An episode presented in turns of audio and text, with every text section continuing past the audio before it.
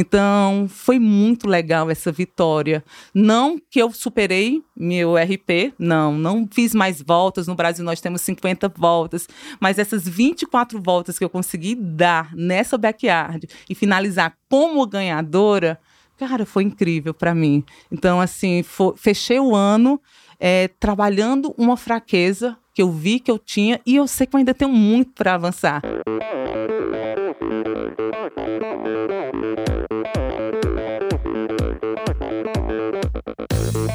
Olá pessoal, aqui é o Nalberto Vôlei. Olá, aqui é o Paulo Kakinov. Oi pessoal, aqui é a Gabriela Mansur. Oi pessoal, aqui é a Bettina Norscheiter. Oi, aqui é a Pamela Oliveira. Olá, aqui é o Guilherme Tâmega e, e esse é o Endorfina Podcast.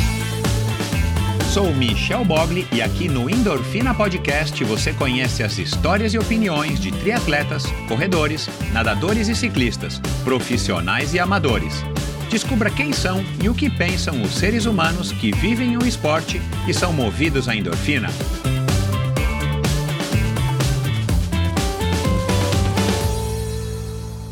Olá, seja bem-vindo a mais um episódio do Endorfina Podcast. Esse e todos os episódios são editados pela produtora Pulsante.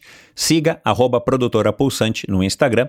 E esse, gravar, esse episódio, perdão, esse episódio foi gravado no estúdio, como você já sabe, já faz alguns anos, alguns meses, aliás, muitos, mais de um ano agora que os meus episódios têm sido gravados no estúdio, é, aqui no coração do Itaim. Então, se você procura um lugar para gravar o seu conteúdo, procure o pessoal do estúdio, arroba estudioh.br.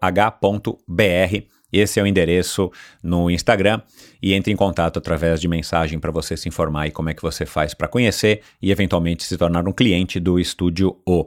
Bom, é, na semana passada eu recebi uma pequena gigante num episódio que está reverberando bastante até agora, até uma Damélio, e, e são coisas que vira e mexe eu falo e comento aqui. Se você é um ouvinte do Endorfina já costumeiro, você sabe, para mim tem sido um privilégio essa viagem entre aspas, nessa viagem aqui dos últimos quase sete anos agora, a, através do Endorfina Podcast, onde eu tenho o privilégio de conhecer pessoas, de cruzar pessoas no meu caminho aqui, às vezes do outro lado da mesa, às vezes do outro lado da tela, no computador, quando a pessoa está mais distante, como a Thelma D'Amélio, né, que esteve aqui pessoalmente, e, e, e poder, em primeira mão, aqui através da minha do endorfina trazer isso para vocês é, de uma maneira que é, melhore a nossa não melhore, né, mas de uma maneira que nos engrandeça, uma maneira que nos, nos informe, nos abasteça de conhecimento bom, nos abasteça de histórias boas, para que a gente possa formar melhor nossas opiniões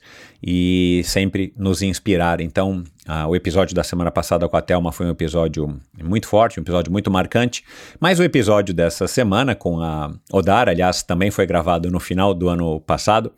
Aliás, eu gravei com a Odara e gravei com a Thelma na mesma semana. É, para mim foi assim muito muito especial. Eu não conhecia a Odara e você vai entender como que a Odara chegou até o endorfina. Nós vamos falar sobre isso porque foi um, uma maneira inédita de eu ter chegado até a Odara ou ela ter chegado aí até a mim. E, e já começa por aí, uma mulher, né, ela é nordestina, uma mulher do Piauí, uma mulher é, com a qual eu me identifiquei muito. Aliás, é, se você não sabe, eu já morei 10 anos no, no Ceará, em Fortaleza, trabalhando por lá.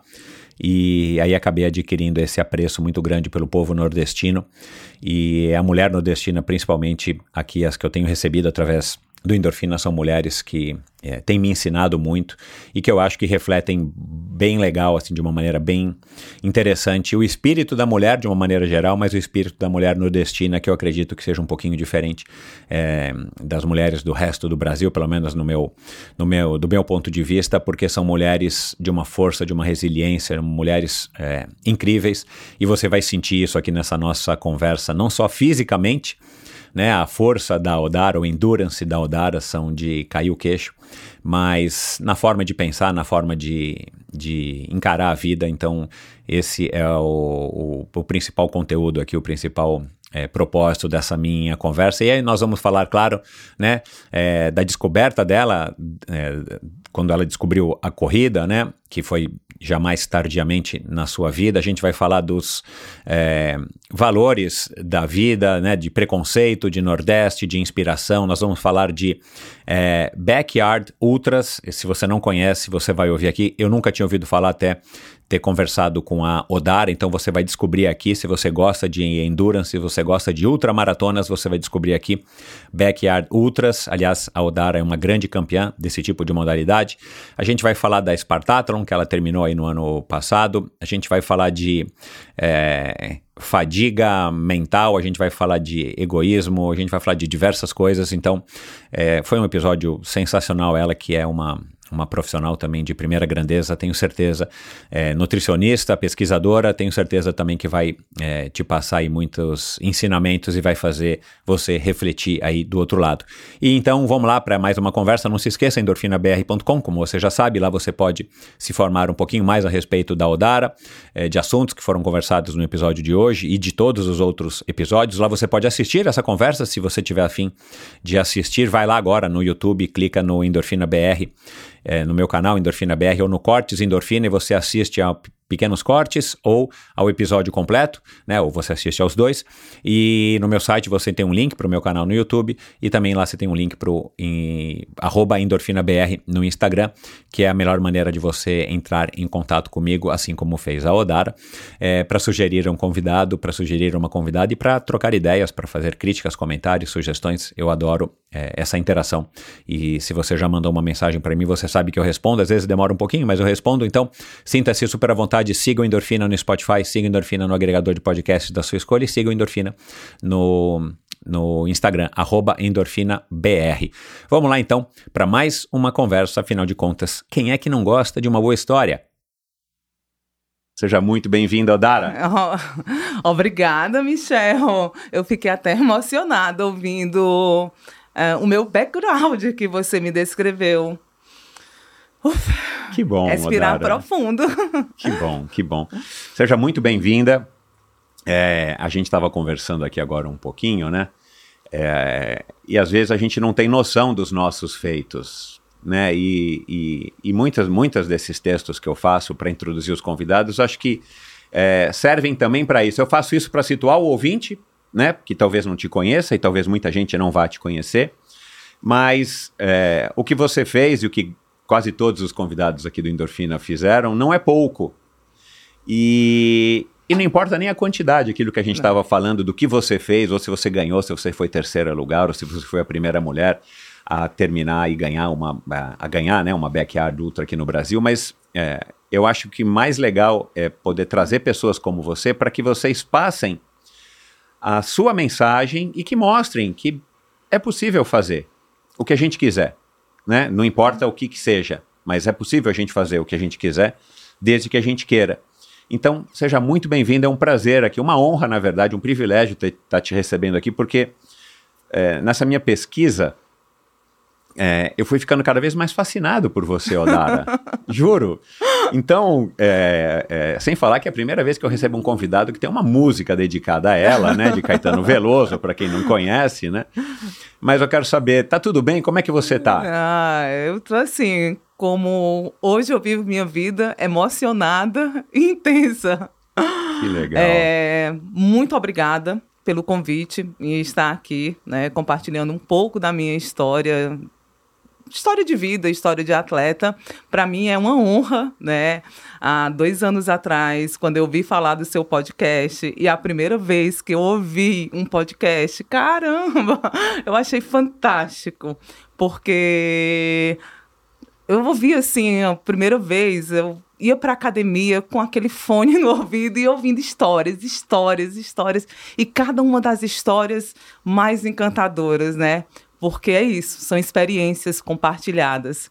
E hoje eu entendo que a gente não consegue viver todas as experiências, mas a gente consegue pegar um pouquinho de quem já viveu.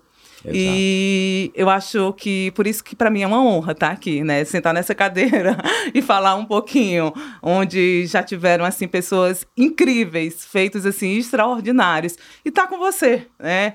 Que é um comunicador que viveu o esporte, comunica o esporte e dá acesso às pessoas a isso, né? Um pouquinho de histórias, de experiências. Então, para mim é incrível. Só agradecer, né? Você, primeiro a Deus por estar aqui, porque antes de vir para cá passou uma novela assim na minha cabeça e quando você olha para trás, realmente as tuas as suas decisões, né?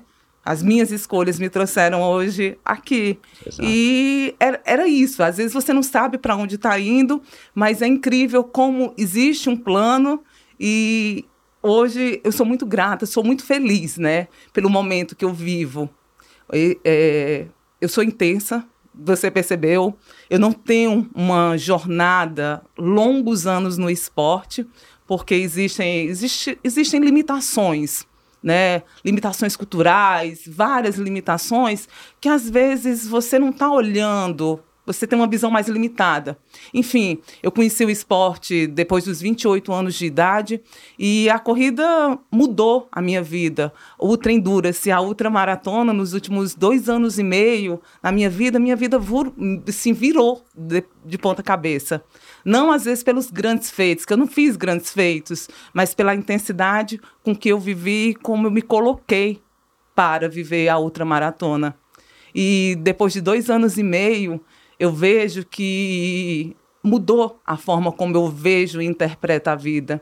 Quando eu comecei a correr ultramaratona, eu achei legal essa questão dos números, né? Pódio, índice de seleção brasileira, eu achava aquilo incrível dentro da minha visão ainda limitada. Uhum. A partir do momento quando eu comecei a conhecer pessoas, a entender que existe realmente uma força muito maior que nos guia. Eu costumo dizer que eu entrei em comunhão com Deus. Quando eu entrei em comunhão com Deus, minha vida mudou muito, porque o esporte me apresentou uma aproximação, né, de algo, de uma espiritualidade que às vezes a gente não consegue nem descrever. Você só sente porque você se coloca em determinadas condições. E o esporte me mostrou aquilo. E hoje eu também, como você falou, peregrina, porque eu sei, quando eu estou lá fazendo alguma coisa, existem momentos que você olha e diz assim, cara, é impossível isso. E surge uma força, né, que você não consegue nem descrever e te coloca na linha de chegada. Então, quando eu entendi isso, quer dizer, eu estou entendendo um pouquinho isso, mas quando eu senti isso pela primeira vez, aquilo foi assim revelador. E quanto mais eu faço, mais eu quero fazer, porque eu quero viver essas emoções, né? Eu quero viver minha vida dessa maneira. Foi a maneira como eu escolhi viver. E isso, assim, que as pessoas eu também entendi, né? Que não é lugares. Eu adoro viajar. Mas agora, nesses últimos anos, eu entendi que não são os lugares que são incríveis, são as pessoas que estão em determinados lugares que tornam aquilo assim mágico. Você não consegue descrever. Então eu posso estar aqui em São Paulo, eu posso estar na Grécia, eu posso estar lá no Piauí, na casa dos meus pais. Então é incrível a experiência e a jornada, né? O caminho. Então eu estou super feliz, agradecida e é isso. Esse episódio é um oferecimento da Bovem. Quer reduzir em até 30% os gastos de energia de sua empresa? Fale com a Bovem. Há mais de 10 anos no mercado, é líder na migração de empresas para o mercado livre de energia. Com uma equipe especializada e tecnologia de ponta, a Bovem oferece as melhores soluções energéticas para o seu negócio, reduzindo custos sem necessidade de investir em equipamentos. Não deixe sua empresa ficar para trás. Descubra as vantagens de ser livre com a Bovem. Bovem, de energia ela entende. Odara, muito bacana esse teu depoimento e eu percebi um pouco disso nos seus posts no Instagram, um pouco do que eu ouvi, né, da, das suas participações, no, principalmente no Eu e a Corrida, né, acho que esse é o nome é, do podcast, eu e a corrida. É, que você participou bastante daquele podcast, mas preste atenção numa coisa, tudo isso que você falou, desse aprendizado, é, dessas experiências e, uhum. e, do que você vem aprendendo e como você vem se relacionando, primeiramente consigo mesmo, né, através da corrida, através do, da tua espiritualidade. É, no momento que você conheceu a corrida, com certeza você estava preparada e aberta para isso. Aí talvez seja uma das vantagens da gente ter mais de 30, vai, vamos ser generosos, não é? Talvez com 20, se você tivesse corrida, conhecido a corrida com 20, é, talvez você não tivesse levado para esse lado, ou talvez teria demorado 20 anos, ou 10 anos, ou 17 anos, para você, de repente, enxergar a maneira como você enxerga a corrida. Então, como não dá para voltar no tempo, é, e o sino existe, que bom que você encontrou a corrida com 28 anos e que você se abriu, né, depois de ter feito as maratonas e tal, que você se abriu para poder absorver essa, é, enfim, isso que você vem sentindo e experimentando, É isso. né? E no final das contas, né, a gente a gente até pode passar por isso, mas talvez o ouvinte aqui já esteja curioso. Bom, mas ela fez cinco maratonas e não se classificou para Boston. Depois ela volta é, e já se classificou para Boston. E a sua história da classificação para Boston é uma história que é super recorrente aqui. Você foi fazer a SP City sem pretensão nenhuma. Ah, vou correr e tal, né, né? E, cara, de repente você faz a- uma super maratona e se classifica para Boston. Você sabe que eu vim de Porto Alegre é, em junho, tipo assim, eu quero, voltei, né? É, na época da pandemia, eu tinha uma inscrição da Maratona de Porto Alegre, não aconteceu. Enfim, essa inscrição estava pendente. Eu digo, ah, vou fazer 2023, ok. Aham. Fui para Porto Alegre. Ah, maratona rápida, foi, tinha sido a minha primeira maratona. Eu digo, ah lá, eu vou conseguir. Aham. Cara, eu fui para Porto Alegre. Eu quebrei no terceiro quilômetro. Ai, tipo, eu larguei correndo no pace de 3, 3,5, assim, loucamente louca. E fui, quebrei no terceiro quilômetro. Eu digo, mas eu não vou abandonar a prova. Então, eu falava muito pro Marcos Paulo. Marcos Paulo, de cara, eu tenho a maior vontade de fazer uma maratona no tiro. Ele, ele louca, você é isso. Eu digo, ó, Marcos Paulo, agora eu consegui fazer uma maratona no tiro. Porque eu corri 39 quilômetros fazendo tiro. Aí eu saí dali, eu digo, putz, isso não dá para acontecer mais. É. Sim, porque eu tenho uma característica que na hora que eu largo, eu largo como se não houvesse um amanhã. É a sua intensidade, É a minha né? intensidade. Então, eu coloco, eu colocava muito isso no início de prova. E a ultramaratona mexeu um pouco com Então, isso. porque como é que você faz uma ultramaratona querendo sair nos primeiros três quilômetros com tudo? Não dá. Então, isso foi legal, porque é isso, né? Eu tenho que encontrar um ponto de equilíbrio e a outra, ela me traz.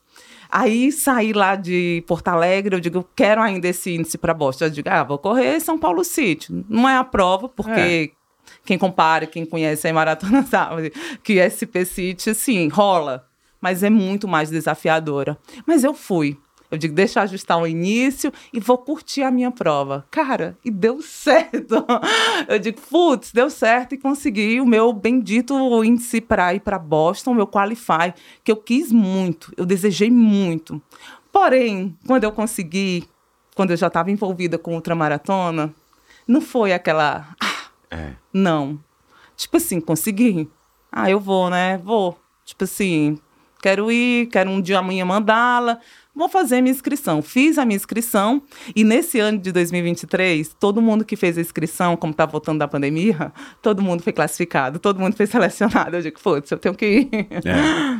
Aí, Deus foi tão providencial que colocou um evento, né, o America College, que esse foi meu primeiro ano que eu participei, também numa época pós-maratona. Tipo, a maratona Ah, em abril, sorte. em junho eu tinha esse evento nos Estados Unidos. Eu digo, é, eu tenho que ir para lá. Aham. E hoje eu sou grata por ter ido, porque foi uma das maratonas mais incríveis que eu já corri na minha vida. Cara, eu já tinha ido, feito Chicago uma vez, né? Mas Boston é singular a energia daquele lugar. É o que todo mundo fala. é. Gente do céu, que quando eu terminei, durante a prova, eu curti a minha prova, eu curti 42 quilômetros de prova. Não curti algo muito maior. Porque além de estar curtindo a corrida, eu curti as pessoas que estavam ao meu redor.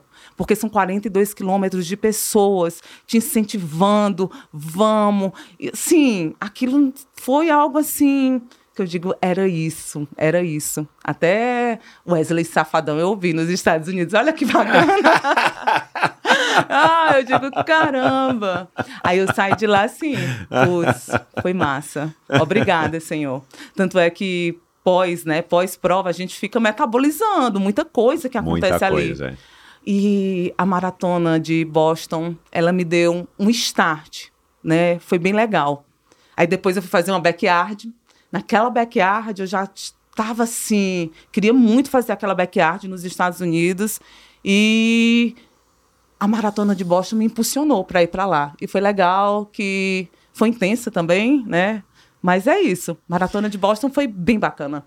Ah, primeira vez que alguém fala backyard no endorfina foi você aqui agora, sabe? Sério? Eu descobri a backyard na semana passada. Eu não sabia o que, que era, eu peço desculpas, mas foi graças a você que eu descobri. Ó, já tem uma coisa que já houve uma troca legal aqui entre a gente, pelo menos do meu lado. É, e eu vou querer que você explique, porque ninguém melhor do que você para explicar. Mas já vou começar com uma dúvida. Fazer uma maratona é treino para backyard? Ou não tem nada a ver? Não, não tem nada, Não tem a, ver. nada a ver. Tem nada a ver. Não. Backyard né, é uma prova de ultra que ela tem uma característica diferente das ultras que nós estamos acostumados né, a fazer. Uma backyard é uma prova do Lazarus, né? Daquele cara que é o diretor Criador da da. Barclay. É. Que, aliás, já falei na sexta-feira com o Pedro, que se classificou, né? Ah, sim, sim. Já falei com ele Vai- e vai. até comentei que eu ia gravar com você agora aqui na segunda-feira. E, e já vou marcar com ele assim que ele chegar, da É. Barclay. Vamos ver. Então, aí o, o Lazarus, né? É. Ele propôs uma ultramaratona diferente. Como é isso? É, 100, 100 milhas, que é a distância ícone, né? De uma ultra e tal, tradicional nos Estados Unidos. Então, ele pegou 100 milhas, 160 quilômetros, e dividiu por 24 horas. Então, se você faz essa conta e essa divisão, você vai chegar a 6 quilômetros em 700. Então, para você correr 160 quilômetros, que realmente, se você pensar 160 quilômetros, é muito quilômetro. Mas talvez dividido em 24 horas e a cada uma hora você fazendo um percurso de 6 quilômetros e 700, talvez seja possível. Então ele pensou legal. nessa prova. A cada uma hora você corre 6 quilômetros e 700. E aí, se você termina com 30, 40 minutos a sua volta, você tem 20 minutos para se alimentar, trocar roupa, descansar, dormir. Então, essa foi a proposta inicial da backyard. Porém, correr uma backyard, ela é diferente de uma ultra de ponta a ponta. Porque quando você corre uma ultra de uma ponta a on- ponta, você vai. Você quer ir para frente, você quer avançar, né? Numa backyard, primeiro ponto que não é a velocidade, né? Porque quem corre muito ar- rápido numa backyard, ela sai de maneira muito rápida. Aham. E se você pensar, uma hora correr 6,700, cara, é muito fácil isso. É. Eu acho interessante que as pessoas menosprezam. Tudo bem. Aí você vai, faz a primeira volta, termina lá, 35 minutos, 25, tá sobrando. Só que qual o detalhe? A estra... O tempo não é o teu tempo de descanso, não é o teu tempo de alimentação, é o tempo dentro de uma hora. Porque na próxima hora vai ter uma outra largada. Então a diferença já está aí. Não é velocidade, eu não estabeleço minhas paradas, as paradas já são automatizadas. Então, o grande X da backyard é você ter uma estratégia correta. Né? Como tudo é estratégia. Aham. Então, backyard é uma estratégia. É uma estratégia de velocidade, é uma estratégia de alimentação, de descanso e principalmente é o mental ali que segura. Porque o recorde nessa prova são 108 horas. Cara, Meu Deus do céu. meu. você imagina você passar mais Tá, mas você não quatro- explicou aí. Ganha quem? Aí Não é quem, quem Não. faz 160 Ok. milhas, quilômetros primeiro. Aí, primeiro, quem faz as primeiras 24 horas, as 24 voltas que equivalem a 160, entra no livro do Lazarus, né? Que o, que o Lazarus tem esse, Meu, esse livro. cara é muito doido, cara. Não, e o sonho das pessoas, assim, é tá lá, né? Enfim, quando eu conheci, quando eu rodei a primeira backyard, eu fui para rodar 12 horas, que era um treino, de um treino, um recorde feminino, é 18 voltas, eu digo, eu vou bater. Quando eu cheguei na 19 volta, eu digo, vou parar. E o cara disse, não, não para não. Se tu completar 24 voltas, tu entra no livro do Lazarus. E não tem ninguém, nenhuma mulher no Brasil que esteja no livro do Lazarus, que foi aí em janeiro. Eu digo, ah, legal, eu vou tentar. E fui fazer mais uma volta e consegui as minhas 24 voltas. Só que nessa prova tem um detalhe, que quando termina a prova, apenas quando existe um corredor em pé, ou seja, as pessoas, eles são DNF, só existe um ganhador e todo mundo que começa a prova é, DNF. É uma prova que só tem sempre uma pessoa que termina. É o resto todo não terminou. Não terminou. Só que ninguém sabe quando é que vai terminar. Não, você só sabe o horário de início. Você não sabe que horas e que dia pode terminar. Cara, é muito legal. e vai cara. indo.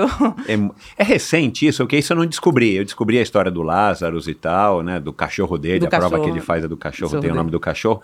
Mas eu não vi quando que isso surgiu, porque ninguém nunca falou nada sobre isso aqui. 2011. Surgiu 2011. Caramba. E não tinha no Brasil. Só que no Brasil existe há mais ou menos três ou quatro anos. Só que como é uma modalidade nova, né? Porque teoricamente é uma ultra nova, é uma ultra com características diferentes, né? As pessoas estão conhecendo o backyard, né? Então, esse ano, nos últimos dois anos, eu vou falar de 2023, que eu participei ativamente, aqui no Brasil e na América do Sul, cresceu muito. Porque é legal que quando você faz a sua primeira backyard, você quer ir novamente lá para aumentar a sua meta. E quem hoje organiza backyard? São os próprios corredores. Então, você precisa conhecer, enfim. Mas a gente cresceu muito em 2023, né? Na América do Sul foi o país que mais cresceu em backyard. Esse ano, nós, esse ano nós tivemos um Mundial, tivemos um representante do Brasil, né, no, no Mundial. Que legal. Então, é uma modalidade nova, é uma ultra com características diferentes. E existe preconceito nessa modalidade, porque como é uma ultra com características diferentes e às vezes assim os corredores estão buscando outras provas ma maiores e teoricamente mais robustas, né? Uhum. Ela é uma prova que não te qualifica. Por exemplo, ah, eu quero ir para Badwater. Ela não é uma prova que vai te gerar qualify para tu ir para uma Badwater. Então, assim, é uma modalidade nova, mas ela anda sozinha. Mas o legal é que quem move ela são os próprios corredores, né? Que legal. Que hoje ela já está presente em 70 países. Agora, você consegue se classificar para ir para a prova do Lazarus? Não, aí agora eu ganhei, né, a, uma prova prata. Essa prova, existem seis no Brasil, prova prata. Então, quem ganha aquela prova, ele já vai para a seletiva nacional. Ou seja, em outubro vai haver uma seletiva com 16 corredores e quem tiver um maior número de voltas, quem for a última pessoa que fica em pé, vai para o Mundial do Lazarus, né, que acontece nos Estados Unidos uma vez a cada dois anos. Então, aqui no Brasil, a gente vai ter a seletiva do nacional. Eu consegui, eu ganhei uma prova prata. Então, por enquanto, eu sou a única mulher que estou lá na seletiva, que vai ser em outubro de 2024. Quem que organiza esse campeonato? São os corredores também? Não. Que entraram em contato com o Lázaro? Tem alguma coisa a ver com a Tem. Confederação Brasileira ou não? Ah, não tem nada a ver com confederação, Aham. né? Você sabe que a CBAT, ela não, Não se envolve, é, não reconhece e não se envolve em ultra, mas esse ano nós tivemos algo bem legal em relação à CBAT, né?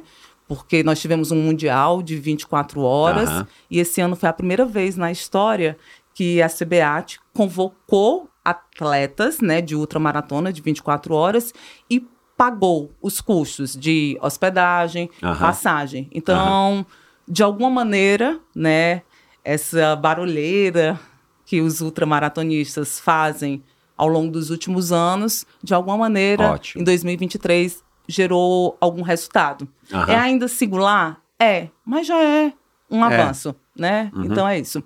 Então a CBAT não se envolve e teoricamente aqui no Brasil nós temos um, um cara chamado Renato Melo. Ele foi a primeira pessoa que escutou de backyard. Então hoje ele é quem é responsável pela backyard Ultra Brasil. Então ele é o que faz uma ponte, né, Aham. entre o Brasil e o Lazarus, porque tudo em relação a essa prova é com o próprio Lazarus, né? Tudo é com ele, é tudo com ele. Esse cara é um figura. É meu. legal ele. Eu costumo dizer que eu corro backyard porque eu quero conhecer o Lázaro.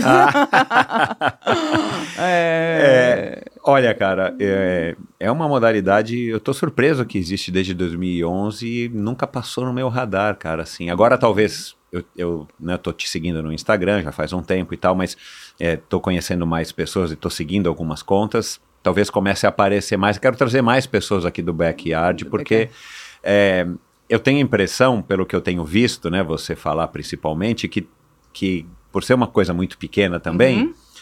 é uma coisa meio. É como se fosse uma coisa meio clandestina, não no sentido de que é ilegal, mas é uma coisa muito pequenininha, de nicho do nicho do nicho do nicho. é isso. E vocês também precisam, né? Vocês corredores e, e fãs da, da- desse estilo de corrida precisam também de ter divulgação e tal para que a coisa ganhe. Cresça. É, exato. Por isso que eu tô falando assim, eu tô surpreso de que eu nunca ouvi falar na, na- no- nesse estilo de prova que eu achei que fosse recente, né? Não. Eu achei que fosse recente. Que legal. E você conheceu como a Backyard? É, contribuir com a modalidade, né? Hoje a gente fala. É, 2023 eu estava na BR-135 como staff, que esse ano eu não corri, eu fui staff da BR-135. E aí, né, você conhece corredores, e quando eu cheguei lá, corredores, eu digo, ah, quero fazer Spartaton. Eu pensei que eu tivesse índice para ir para Spartaton, porque eu tenho 100 quilômetros, né? 9 horas em 100 quilômetros. Não, 100 quilômetros não é mais prova que gera qualify para Spartaton.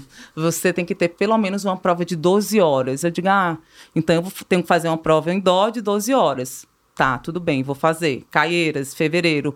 Porém, é, um amigo disse, ah, faz um treino de 12 horas. Eu digo, como é que eu posso fazer um treino de 12 horas e uma prova? Ah, tem uma prova nova, uma backyard, que vai acontecer em Franca. Lá você vai, a cada uma hora você roda 6 quilômetros e você fica nas suas 12 horas. E é um treino. E você conhece também uma prova nova e tal. Então, eu conheci a backyard fazendo um treino para rodar 12 horas para tentar qualify para a Spartathlon. E conseguiu. Consegui, consegui rodar 12 horas, terminei as 12 horas, avancei para as 24 horas.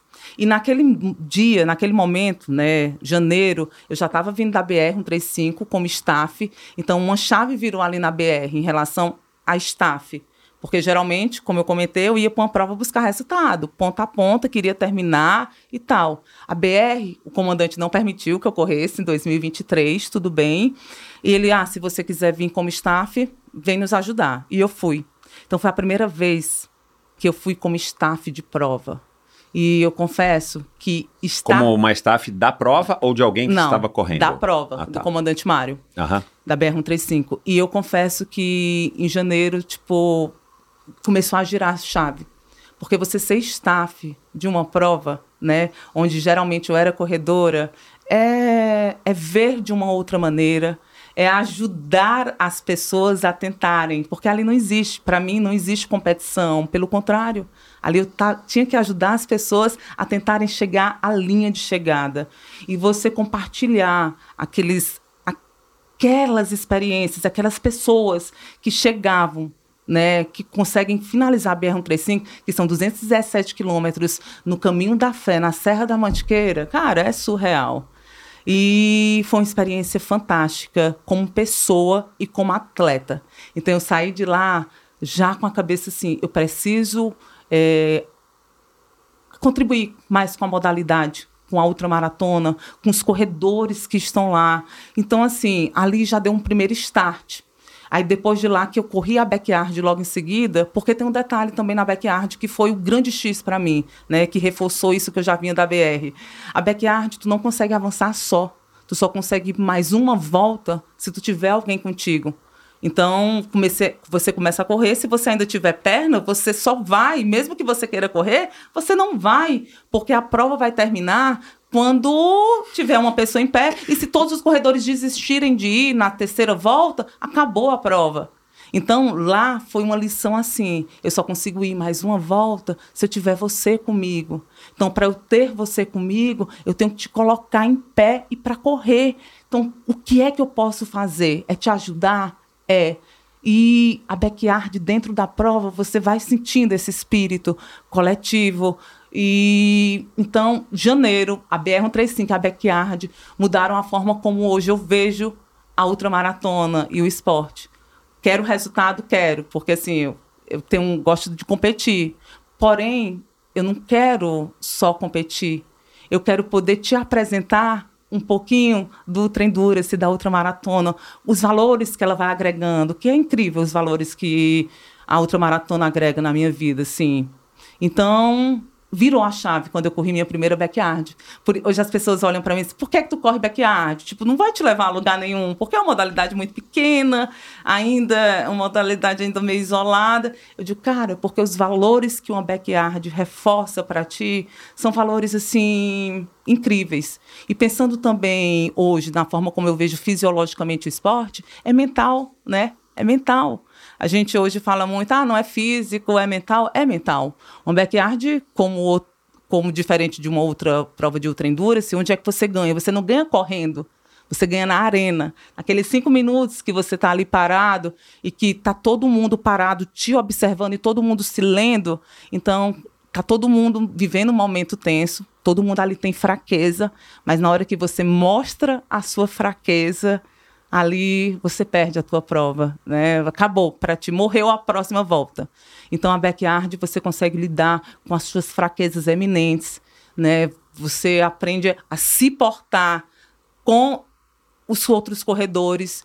Existe uma competitividade? Existe, mas é uma competitividade entendendo que eu só avanço se tu for comigo. Então eu tenho que te Muito ajudar, legal. cara. Exato, então assim, é, foi incrível o que a Backyard trouxe para mim reforço de valores. Essa última que eu fui fazer, assim, chegou um momento que eu tava lá, com todo mundo.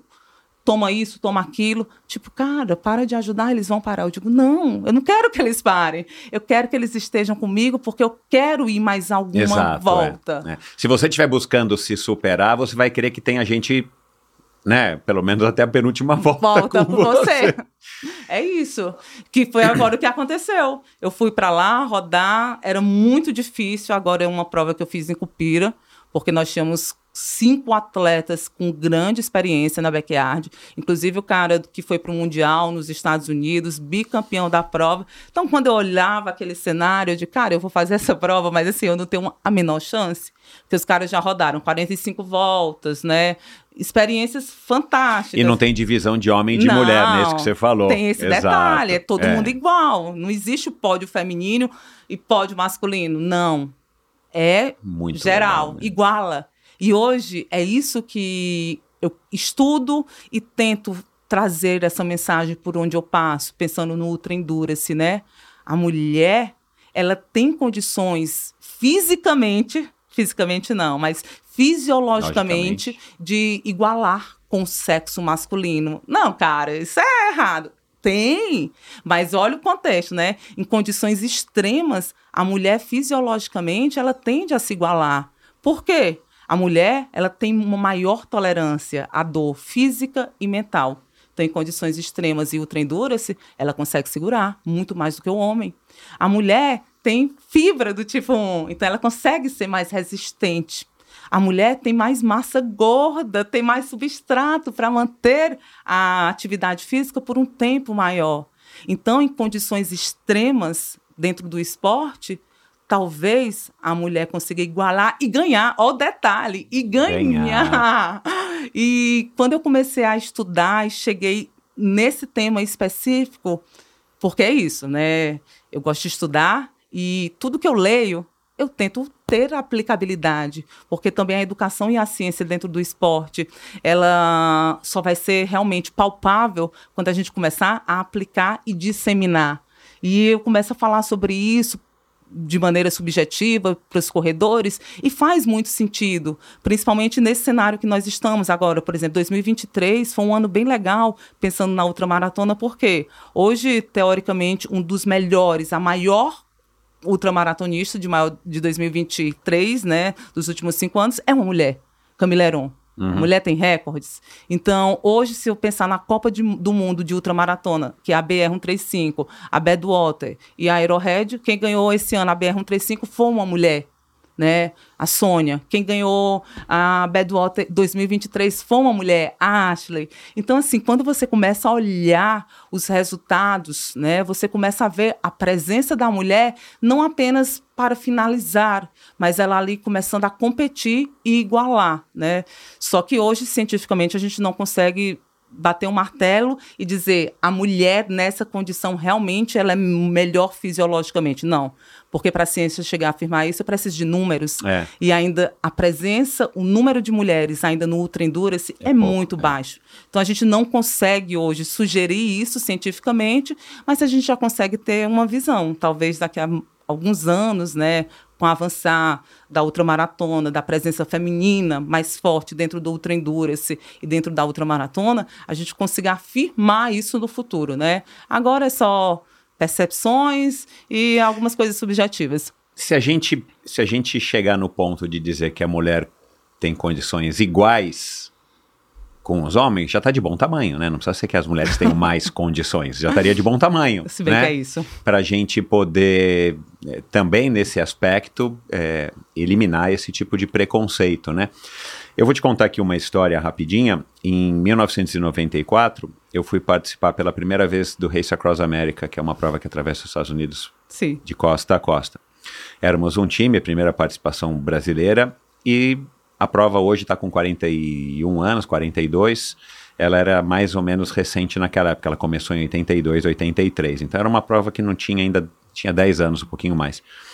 Mas havia na época uma americana chamada Shanna Hogan, E ela, e ela é, ganhou várias vezes a prova nessa época, mas ela tinha uma coisa que é, perceberam depois, sei lá, uma, duas vezes que ela participou da prova, que ela ficava três, quatro, cinco dias em primeiro lugar. E, para quem não entende muito, o Race Across America solo é uma, é uma competição tipo a lebre e a tartaruga, né? Não adianta você ir muito rápido, é tipo a backyard. Uhum. Não adianta você ir muito rápido, porque você vai, você falou, né? O cara para primeiro. Os mais rápidos eh, morrem antes. E ela tinha a resistência de dormir pouco ou não dormir e ficar em cima da bicicleta sofrendo por 3, 4, 5 dias, até uma hora que de repente algum homem passava, mas ela chegava às vezes em terceiro, às vezes em quarto, às vezes em segundo. E aí apareceu alguém, não lembro quem, que na época ofereceu. Na época era 10 mil dólares, que era uma quantia razoável para um esporte completamente amador. Ofereceu 10 mil dólares para ela se ela fosse a primeira mulher a ganhar o Race Across America é, de homens e mulheres, da cruzar a linha de chegada em primeiro lugar, porque isso também seria um feito que seria alardeado no mundo do, das, do Ultra Endurance, que era bem menor do que é hoje. Isso em 1994, 95, por aí. É, isso nunca aconteceu com ela, ela voltou, a ela, ela ganhou várias vezes, depois parou e agora ela voltou. E ganharam, acho que durante a pandemia foi uma americana que ganhou a prova geral de todo mundo. E eu acho que já de novo ganhou é, ano passado, se eu não me engano. Uma, uma mulher ganhou a prova de homens, entre homens e mulheres. E aí você me dizendo dessas vitórias que eu não sabia, é, acho que as coisas estão cada vez mais óbvias que dá para as mulheres competirem no Ultra Endurance de igual para igual é, aos homens, né? Que vai ser ótimo, porque indiretamente a gente acaba também quebra- quebrando aí um, um preconceito e quiçá tomara que descubram que as mulheres talvez sejam melhores ainda, tenham melhores condições fisiológicas é, de, de vencer uma prova do que os homens. Agora uma curiosidade, se você, se você corre a, a volta para, enfim, 45 minutos, por exemplo, aí você vai se trocar, sei lá, vai comer alguma coisa, né? Aí dá o apito, né? São três Mas apitos. São três é. apitos. Aí dá o terceiro apito, você tem que sair. E se você quiser sair e voltar para ir ao banheiro, você pode? Não, não. Quando você larga, a partir do momento que você larga, é seus 6 km e 700. Se você quiser usar o banheiro, só quando você finalizar a volta. Se você quiser comer alguma coisa Ou você vai com uma coisa no- na mão, na mão. mas você ou- não vai poder voltar e Não. ter assistência de ninguém. Não, porque eu já participei de algumas backyards, é desclassificado. Eu já fui des- desclassificada de uma backyard por causa da luz. por, cau- por causa da lanterna, né? Larguei sem lanterna. Larguei, acabou. Algum corredor pode me auxiliar e me ajudar, pode me emprestar, mas é quem está dentro da volta. Fora isso, não. É isso. E em relação à backyard, nessa igualdade, ela traz essa característica né, da igualdade.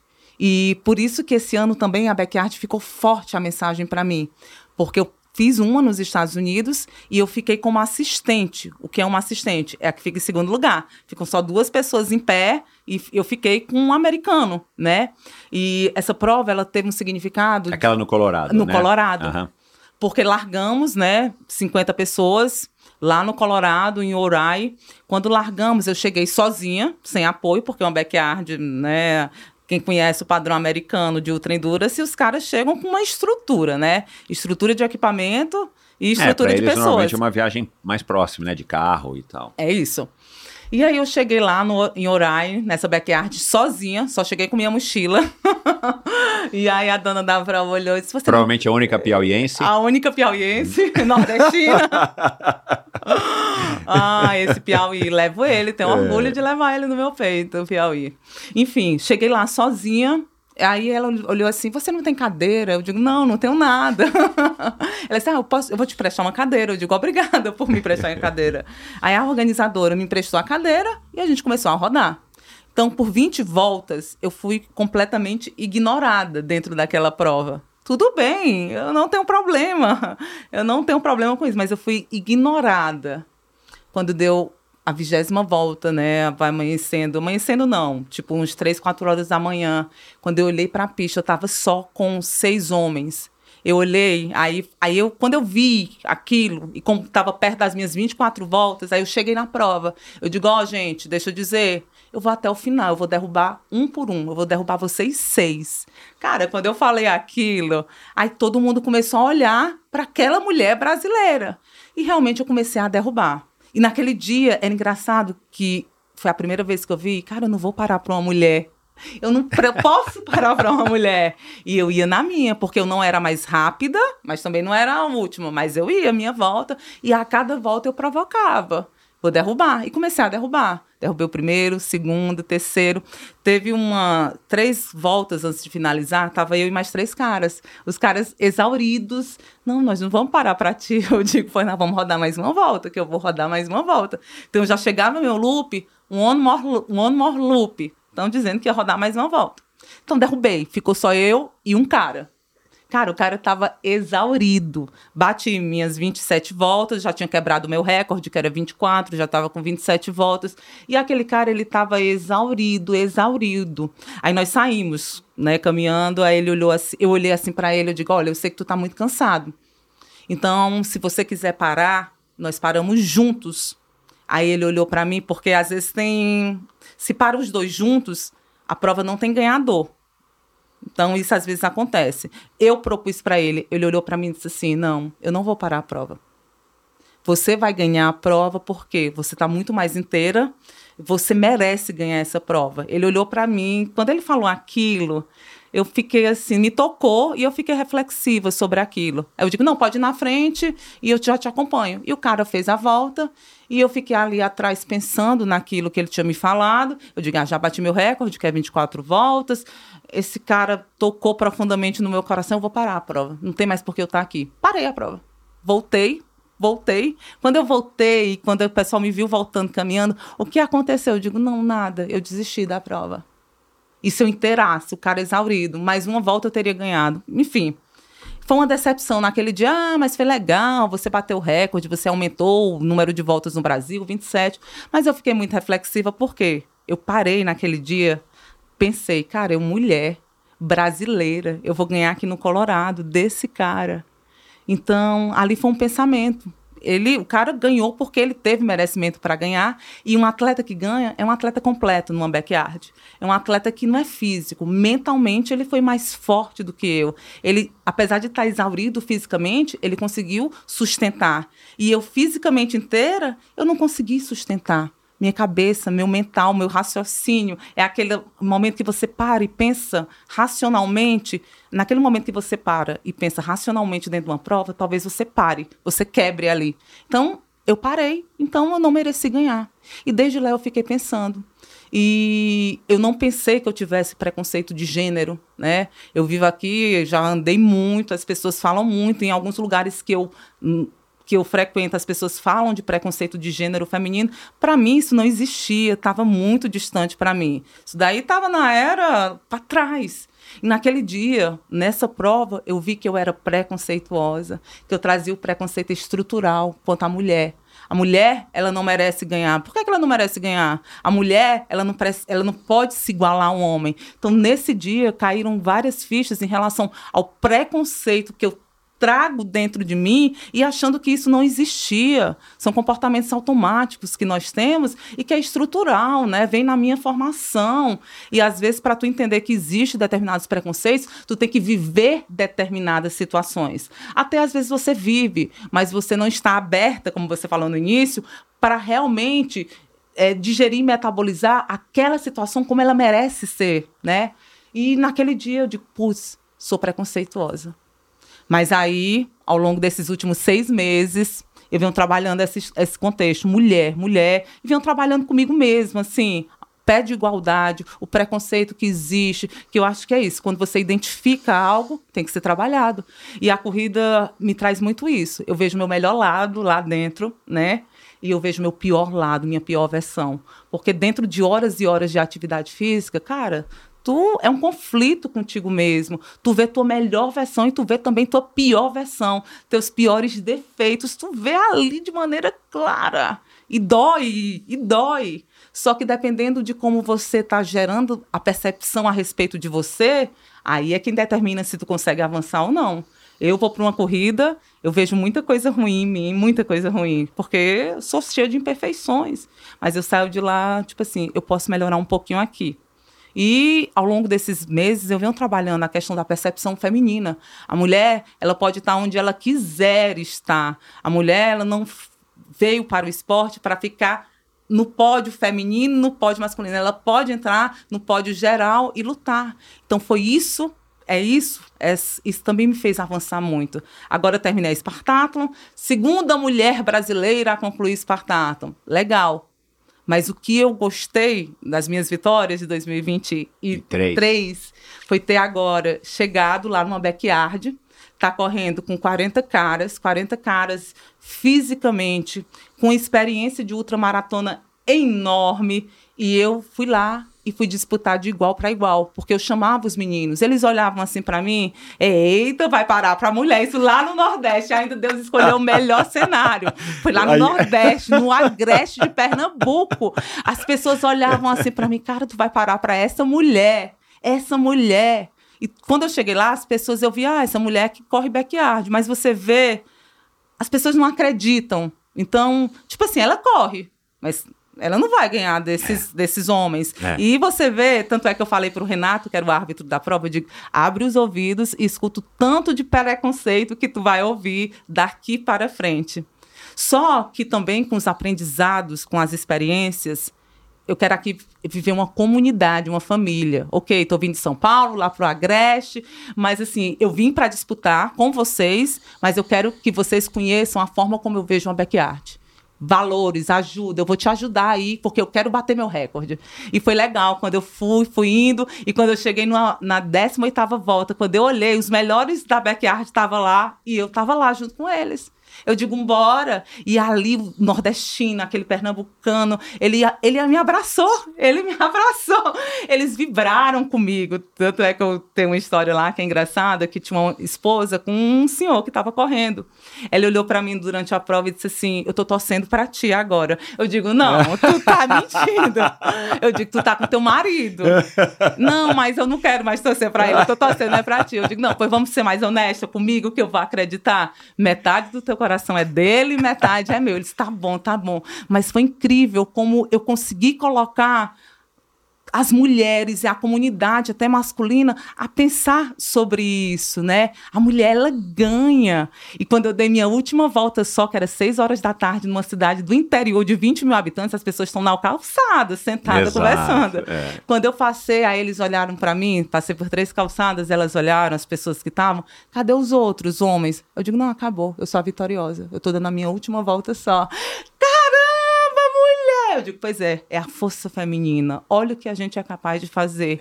Então, eu saí de lá e ainda deixei essa mensagem lá no Agreste de Pernambuco. Tanto é que tá recente, né, uma semana, mas eu continuo recebendo mensagem.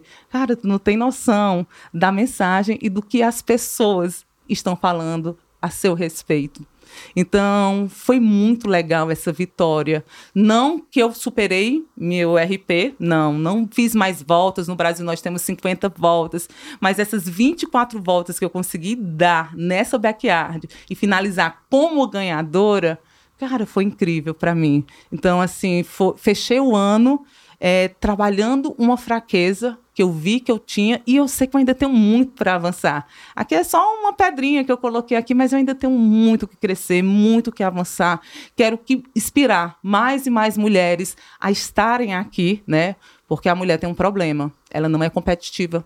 Então, quando você conversa com uma mulher antes da prova, ah, eu vim para fazer a prova, eu vim para rodar mais uma volta. Mas você é. vê que a mulher não está ali para competir. Não tá. Tanto é que quem tá para competir, a mulher que tá para competir, ela nem anda com muita mulher. Ela tá lá no meio dos meninos. Porque a mulher, ela tá lá rodando, fazendo o seu esporte, mas ela não consegue se enxergar lá naquela linha de frente junto com a elite. Ela tá indo. Isso com certeza é cultural. É isso. Com certeza é cultural. E foi lindo isso ver, né, como culturalmente a gente consegue avançar, né? E o esporte é isso ela eu, eu vejo hoje, por isso que eu digo que o esporte mudou minha vida, porque ela, quando você está dentro do esporte, não existe diferença de raça, de gênero, não existe rico, pobre, não existe nada. É igualitário, iguala, as regras são as mesmas. E quando esse esporte é conduzido por pessoas de bom espírito, que você sabe que o esporte traz esses bons espíritos, cara, aí fica uma festa, fica incrível. Então, ultra endurance, a ultramaratona tem essa perspectiva na minha vida. Eu estou num lugar, assim, num lugar melhor do que eu imaginei, porque tem pessoas incríveis e tem situações que são impossíveis e você consegue ganhar e superar. E eu sou muita emoção, eu vivo intensamente.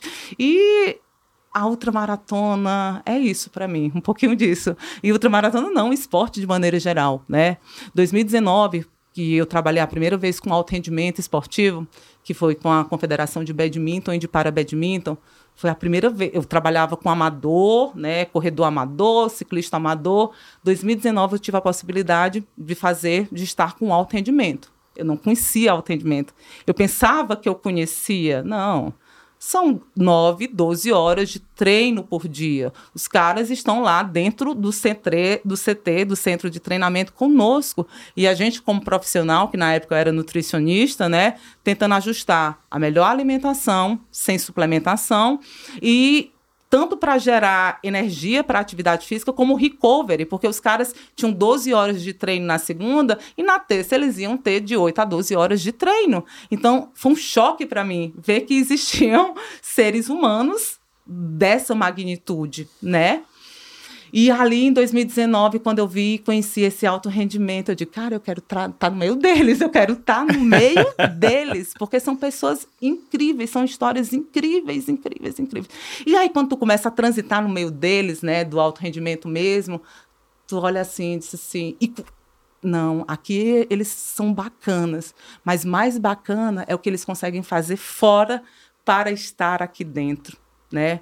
Porque hoje quem está no alto rendimento no Brasil são pessoas que lutam uma guerra para estar ali dentro. Exatamente, é. Então, quando tu escuta as histórias, né, daqueles garotos ali dentro, aí tu diz, cara, eu não sou nada, eu tenho muito que ver. Não satisfeita, Deus ainda me deu para badminton. Para. Cara, atleta do para ali é que tu escuta mesmo e tu vê o quanto o esporte resgata, resgata vidas, resgata pessoas, traz significados assim que a gente às vezes perde no meio do caminho, né? Ah, eu consigo calçar um tênis, eu consigo caminhar, eu consigo fazer o básico, funcional e no banheiro só. Isso para mim é normal. Mas quando tu vai para um para, tu vê que são limitações básicas, funcionais, e os caras têm a menor estrutura, estrutura mesmo.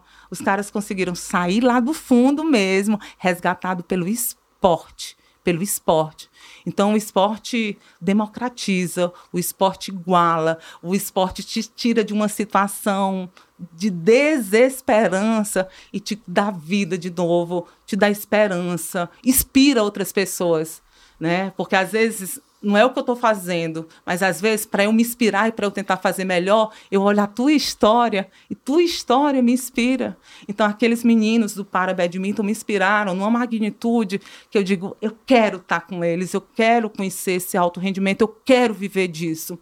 E atrelada a isso, minha vida de atleta amadora, e a vida foi tomando tantas proporções no esporte que quando eu olho para trás eu digo, gente, minha vida mudou pelo esporte, porque o esporte muda. As pessoas, o esporte muda o mundo. Por que, que o esporte muda o mundo? Porque na realidade o esporte muda as pessoas. Que é a pior parte é me mudar. Ah, eu quero que o Michel mude mas eu não estou olhando para mim que para o Michel mudar eu preciso apresentar para ele a minha mudança. Então o esporte, quando você vai colocando um tijolinho de cada vez, ele vai mudando um pouquinho de ti. E quando tu faz essa mudança em ti, tu reverbera, né, para a sociedade. Então as pessoas que estão ao teu redor veem a tua mudança. E é isso, por isso que o esporte é mudança, é democratização, é igualdade, te dá um poder, né, que não é um poder monarca, de monarca, que é hereditário. É, não, é. cara, tu construiu o teu caminho. Então, se tu tá onde tu tá, é por assim, esforço, né, por puro esforço seu, empenho. E no meio do caminho tiveram tantas dificuldades que a maioria desiste. A maioria. Tanto é que a gente tem no Brasil muitos talentos. Mas, ah, fulana tá lá, eu sou melhor do que ela, mas ela que tá lá. Porque no meio do caminho, ela não desistiu, é. ela não desistiu. Então, assim, é incrível. Eu, eu tenho um testemunho sobre o, sobre o esporte, sobre de mudança mesmo, de de valores, é isso. Então, hoje eu digo assim, quando as pessoas olham para a Odara, eu quero que vejam o esporte refletindo na minha vida, seja no meu trabalho, seja na minha vida, meu hobby, né, na minha vida pessoal. Eu quero que de alguma maneira esses valores que eu consigo viver lá, eu consiga apresentar para as pessoas, né? Que eu acho que é isso, é mensagem. Se eu conseguir mudar um pouquinho você, eu já estou satisfeita. E lá na minha casa eu tenho muitos problemas por causa do esporte, né? Como mulher. Eu tenho 37 anos, né? Imagina uma nordestina, 37 anos, solteira. Meu Deus do céu! Isso é fora da caixinha. Isso não existe, assim. E hoje eu tenho muita pressão familiar Imagina. da minha mãe, que é tipo assim, larga isso, larga essa corrida, essa corrida. É, tem a história que você liga para tua mãe, ela pergunta se essa é a última, né? Depois da prova, mãe, terminei a prova tal. É a última, ou Dara? Não. Darinha. Darinha. É incrível, toda vez quando eu finalizo uma prova é isso. É a última? Eu digo, não, não é. E se conforme. Porque ela disse, mulher, larga isso. Isso não te dá futuro. Tu só gasta dinheiro. Vai casar. O sonho dela é, é. que eu case. É. Mas é isso. Enfim, e a gente tem que entender também, porque tua mãe foi criada numa hum. outra geração, o mundo de geração para geração o mundo muda, mas nas últimas gerações tem mudado muito, muito mais, muito, muito é mais isso. rápido. Você sabe que quando eu peregrinei para Compostela, foi um dos insights que eu tive. Fiz essa caminhada, essa jornada em 2022, ano passado. Eu coloquei minha mochila nas costas e disse: Ah, vou, vou para Compostela. Já era um sonho e fui. E um dos insights que eu tive lá são das pessoas. Eu nasci na família certa e com as pessoas corretas. Assim, para mim, para o que eu precisava. Apesar da minha família ser do interior do Piauí, uma cidade de 10 mil habitantes, cidade minúscula, 10 mil habitantes, não eles não tiveram as mesmas oportunidades que eu tive de conhecer e viver com pessoas. Vivem ainda dentro da ignorância cultural que nós temos ainda eles me aceitam. Não é o que eles gostariam que eu fizesse. Imagina. Mas eles me amam tanto que eles aceitam essa minha vida. Eles aceitam, eles agora aceitaram minha alma liberta, que eu gosto do esporte, eu quero estudar. Vai rolar outras coisas, vai acontecer? Vai, no momento certo, na hora certa. E é isso. Então, assim, eu sei que eu estou com as pessoas certas. Né? Então hoje eu olho para eles, eu digo só vocês mesmo, para foram escolhidos, é meu presente de Deus, a minha família, né? Tanto a minha família biológica como a minha família de coração. Porque eu saí muito jovem de casa e hoje aqui São Paulo é uma escola, né? Pois é. é São Paulo é uma escola. E aqui eu não tenho família biológica, sangue. Só que eu tenho pessoas que eu escolhi que são minha família, né? E quando eu comecei a viver muito mais do esporte, além dessas pessoas que nós escolhemos como família, o mundo ainda vai te dando outras pessoas que você vai agregando. Então, hoje minha família está muito maior do que aquela lá do Piauí. Não, minha família hoje é muito ampla. Hoje eu tenho gente, conheço pessoas e eu posso contar com pessoas de todo lugar do mundo, porque o esporte me favoreceu é, isso, o esporte tem isso. Então, assim, é isso. É isso, os escolhidos. Ô, ô Dara, é, vamos contar aqui como é que a gente se conheceu? Você quer contar? É, se você quiser, eu posso contar. Pode contar, ah. então. Então, assim, eu escutei falar. Porque tem um pouco a ver com isso que você falou, é né? Então, por isso que eu queria, eu queria é, enfim, falar um pouco sobre isso, porque foi uma maneira curiosa. Foi isso. Então, assim, já conhecia seu podcast, topíssimo, top the line, né? O supra-sumo, tudo bem. Aí, finalizamos a Spartathlon, né? Depois da Spartathlon, veio um projeto muito forte na minha mente. Quero ir para Badwater. E lá eu corri, né? Estávamos numa delegação de 11 brasileiros e oito finalizaram a Espartato. E um dos em particular, né, que é o Valdeni Jandosa, primeiro ultramaratonista 24, de 24 horas, ele foi o quarto geral da Espartato. Cara, 23 horas. Então, assim, magnífico. Só que para a gente ir para Badwater, nós precisamos de dinheiro, porque essas provas, assim, elas são muito caras, É. né? Muito caras. E Pra aí, gente agora brasileiro, tudo, qualquer lugar que você vai, exceto a Argentina, tá caro. Tá caro, é. Porque é isso, a gente ganha no real, trabalhar no dólar, gastar no dólar, no euro tá muito difícil, mas enfim. Quando, a gente, quando eu vi aquele resultado do Valdenir, eu digo, cara, tem que ir para Badwater. Mas como é que nós vamos para Badwater? Vamos levantar dinheiro. para levantar dinheiro, a gente não quer pedir dinheiro, mas é, apresentar um pouquinho do que você vem fazendo e tudo mais. Aí eu mandei uma mensagem para o Michel no direct do Instagram. Eu digo, putz, Michel, eu conversei, falei um pouquinho, leva o Valdenir para o teu podcast para dar visibilidade, né? Para dar visibilidade para a gente tentar galgar aí dinheiro para chegar na Badwater. E aí, ele assim, já conheço o Valdenir, do nome que a Zilma já tinha. Zilma é uma outra amiga, outra maratonista, já pontuou. E aí ele disse: Não, Valdenir, legal, eu quero conversar com o Valdenir. Mas eu quero também conversar com você. Eu digo, comigo! eu não entendi nada! Então, mas deixa eu te contar a minha, a minha versão. É, na verdade, que é, é para complementar a sua. A sua mensagem, você estava emocionada. Demais. E aí eu, eu, eu recebo muitas mensagens, modéstia à parte, mas eu nunca recebo mensagens emocionadas. E o que me chamou a atenção? Você Ah. falou assim, não, porque aqui, né, o, Valde, o Valdenir aqui, eu falei, bom, essa moça tá na Grécia, porque acabou a prova agora, ela tá lá. É a esposa do cara, e não tem problema. Já, já tive esposas que me pedem para gravar com os maridos e tal, né? E vice-versa. Mas eu falei, bom, deve ser a esposa do Valdenir, porque ela tá chorando, emocionada e tá lá, na Grécia.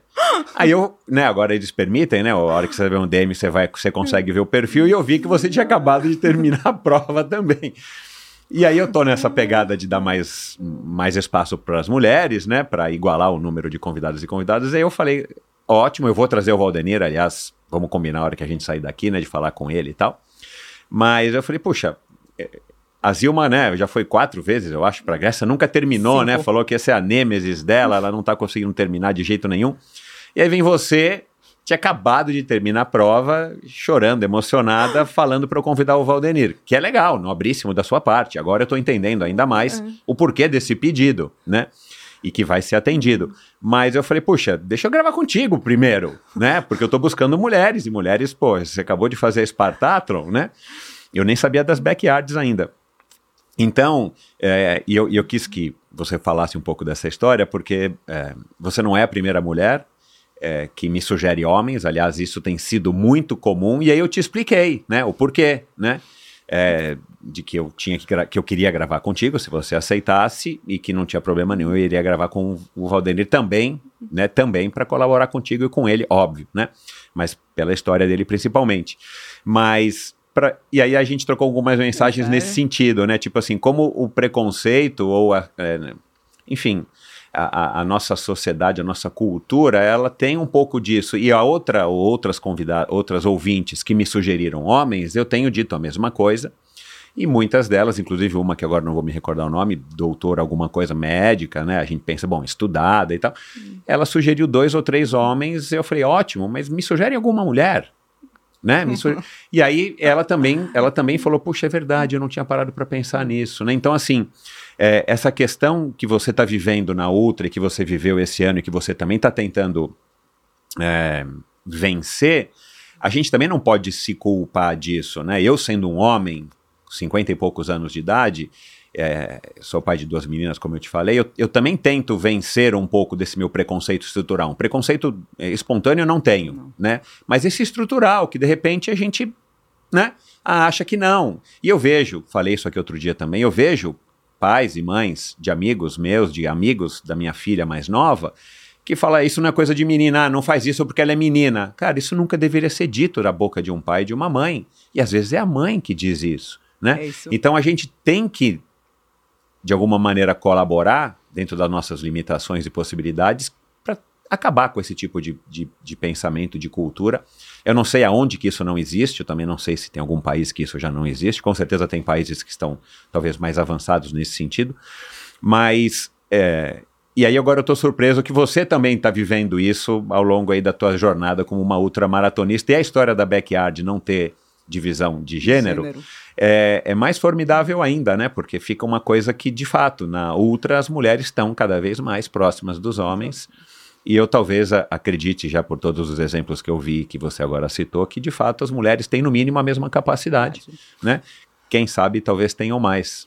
É, quando você me falou sobre isso, ah, as minhas convidadas mulheres ou as pessoas que me procuram geralmente sugerem homem. Naquele dia eu fiquei reflexiva sobre isso. De putz, é verdade. Você, e hoje, se você tiver o seu olhar, você vai ver que você sempre vai apontar o homem. O homem. É. Lá na backyard, quando eu finalizei e fui a ganhadora, as pessoas procuravam justificar. Olha isso ah, ela ganhou por, porque isso. Então tentam minimizar a dificuldade da prova para justificar Exato. o fato da mulher ter ganhado. É.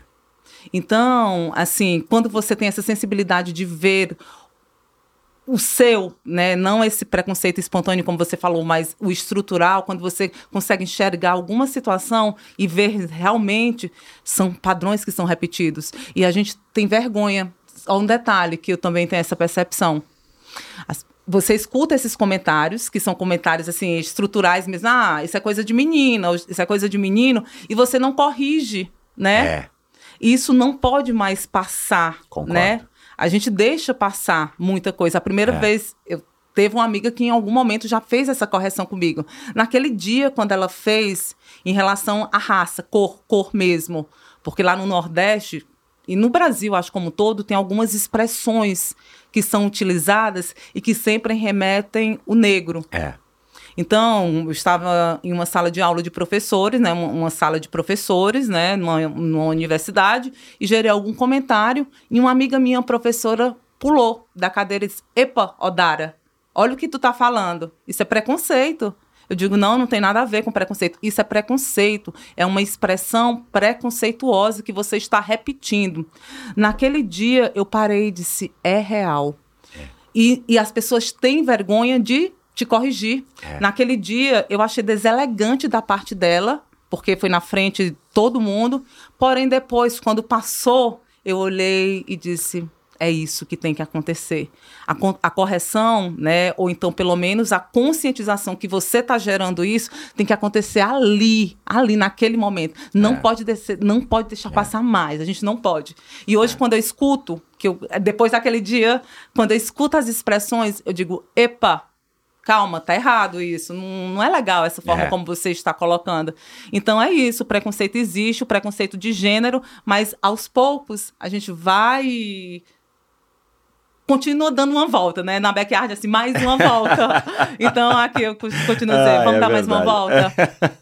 é, e a gente, e você falou isso, né? Nós somos, é, nós somos a mudança que a gente quer ver no mundo, né? Então, assim, a mudança começa na gente. É isso. Então, assim, a gente tem que a gente tem que ser essa mudança, seja no preconceito, seja na mensagem que você quer passar no esporte, na tua espiritualidade, para que a gente possa transmitir isso e quem sabe, né, angariar mais alguém, né, e passar essa mensagem que alguém capte essa mensagem para que as coisas em algum momento, não sei em quantas voltas, mas que, que, as coisas aconteçam. Agora, é, é, nossa, muitos assuntos aqui também nota, mas para você essa questão também de ser uma nordestina é, também é diferente para você, porque você também foi criada num contexto, talvez diferente de uma moça de 37 anos aqui de São Paulo, ou, sei lá, do, do Rio Grande do Sul, né? Como é que é isso? Qual é a sua percepção a respeito disso? Porque eu, enfim, achei interessante que você falou desse,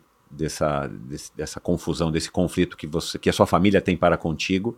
E eu imagino, né? Eu te falei, né? Morei lá 10 anos, no, no, embora não seja no interior, mas eu imagino, porque muita gente que eu conheci em Fortaleza é, os pais ainda eram advindos do interior que estavam na cidade grande, quer dizer, então era, era não era nem a primeira geração, né, que estava lá. Não. Mas eu imagino, enfim, né, como é que é esse contexto. Eu queria que você falasse um pouco a respeito disso, é, que nós também falamos aqui, eu e a Alana, né, sobre isso, né, que ela também tem lá os, as dificuldades dela, né. Pensando em preconceito, né, essa, esse preconceito pro nordestino, para mim é claro, é real, porque eu vivo isso. E é incrível quando você sai de lá, né, e chega aqui no sul, quando você fala, Ah, você é da onde? De qual lugar do Nordeste, né? Porque realmente existe um sotaque diferente, então a partir do momento quando, quando você se expressa, as pessoas já geram um estereotipo, né? Nordestina. É. Tudo é. bem, não tem problema, ok. É, nesse último ano eu já ouvi falas assim: ah, tu precisa melhorar teu sotaque. Tu já tá com tanto tempo em São Paulo e tu ainda continua falando assim. Eu digo, cara, se eu mudo meu sotaque, eu perco a minha identidade. Exato, nem para quê? Faz parte de mim. Então, assim, sou, vou continuar falando assim e faz parte de mim. Enfim, é esse preconceito. Então, o preconceito com o nordestino existe e para mim era claro, porque eu vivo isso, né? desde quando eu vi para cá fazer mestrado, doutorado, era incrível, né? Enquanto as pessoas querem te colocar dentro de uma caixa e estabelecer alguns serviços que você precisa desenvolver por ser nordestino. Tipo, academicamente, mestrado, doutorado, pós-doutorado, estando em alguns meios diferenciados, não, nordestina, sim, o nordestino ele tá em todos esses lugares, se você olhar hoje, os lugares, assim, altos lugares, altos escalões, você encontra nordestino ou descendência de nordestino. É. Então, eu tenho orgulho disso, mas, assim, é, queria pontuar sobre isso, porque esse eu tinha clareza que existia porque eu convivo diretamente. Uhum. Outros a gente não vê porque você não está diretamente dentro daquele nicho. Então, por você às vezes não estar dentro do nicho, você não consegue ver, mas é real e existe. E quando você escuta alguém falando que existe, você diz assim, hum, loucura, coisa da tua imaginação. Mas enfim, existe. Então, do Nordeste, lá, minha casa, como você falou, meus pais, minha mãe é funcionária professora e meu pai é funcionário público. Então, lá em casa, minha mãe e meu pai sempre quiseram, não temos dinheiro. Então, o que eu posso deixar é educação. Então, vou formar meus filhos. Lá em casa é esse o lema. Então, saí de casa com 11 anos, eu e meu irmão, fomos para a capital estudar. Minha mãe funcionária, minha mãe professora. Vou pagar. É, porque quando você está lá, né, você sabe sair do interior para estudar numa capital, isso é muito oneroso, mas é isso que nós queremos e é isso que nós vamos fazer. Vamos dar educação e formar eles, né? Então, eu me formei como nutricionista, meu irmão engenheiro civil, e quando eu me formei lá em Teresina, né? Eu digo, agora eu quero ser doutora, porque meu sonho na vida era ser doutora, né? Eu me lembro que no ensino médio tem até uma, uma, uma uma experiência que eu vivi, que é conhecido lá em Fronteiras. Meu pai me fez comer uma folha de uma tabuada. Olha o nível de ignorância. Olha o nível de ignorância. Então, ele me fez comer uma folha de tabuada, que era para me aprender a tabuada. Então, desde aquele tempo, eu acho que educação, seja como foi a mensagem dele, uhum. eu não sei, mas a forma como eu interpretei é, é. isso. Eu quero ser doutora. doutora. E não doutora. No na... fundo, você também queria agradar a eles, né? Era, né? Cumprir uma expectativa, expectativa. atender uma expectativa. E olha o detalhe: eu queria ser doutora, não doutora do direito. Não doutora do direito e não doutora da medicina. Eu queria ser doutora academicamente, como o fato era, assim, ser ter doutorado, né? Porque no Nordeste, no interior, se você é advogado, você é doutor, se você é, é médico, você é doutor. Não. Ser delegado é doutor. doutor. eu queria ser doutor. Então, me formei lá em Teresina. No outro dia, eu olhei para minha mãe, que eu morava com meus tios, né? Porque ou minha mãe pagava a faculdade ou pagava onde eu morasse. Então, eu morei, eu e meu irmão moramos por muitos anos com meus tios, né? Foram nossos segundos pais, segundo pai, então moramos lá com ele para pagar a escola, né? Enfim, quando eu me formei no outro dia, eu digo, ó, oh, tô indo morar em São Paulo. Minha mãe olhou assim para mim, eu nunca tinha saído do Nordeste, eu nunca tinha, sa... eu nunca tinha entrado no avião. Eu digo, eu tô indo morar em São Paulo. Morar em São Paulo, fazer o quê? E tu conhece quem? Eu digo, eu não conheço ninguém, eu vou fazer mestrado e vou fazer doutorado, eu vou continuar estudando. Não tem emprego, vai trabalhar. Eu digo, não, eu vou para São Paulo, é lá que eu quero ir. Eu vou ser doutora arrumei a mala e peguei um avião e vim para São Paulo. Ficar onde? Não conhecia ninguém. Só que tinha uma moça que estava formando comigo, que a irmã dela fazia residência, tinha ido para a festa de formatura nossa, e ela tinha me apresentado aquela mulher com uma semana antes, a irmã dela, que morava aqui em São Paulo, eu digo, eu já sei para onde eu vou, vou para casa da Marina. Quem é Marina? Eu digo, irmã da minha amiga. Adriana, é o seguinte, eu estou indo para São Paulo, eu não tenho onde ficar, e, e tu vai fazer o quê? Eu digo, vou fazer mestrado e doutorado lá. Mulher, não é assim. Eu digo, é assim. enfim, eu estou precisando de um lugar para ficar enquanto eu me organizo e vejo como vai ser minha vida. Aí a irmã dela disse: Olha, lá na minha casa, eu moro lá na Vila Mariana, tem um quartinho de empregada. Se ela não se importar, ela pode ir para lá enquanto ela organiza a vida dela. Rapaz, eu não contei nem história. Formei num sábado, domingo, eu estava dentro de um avião vindo para São Paulo e não caiu a ficha, porque tudo foi no calor da emoção.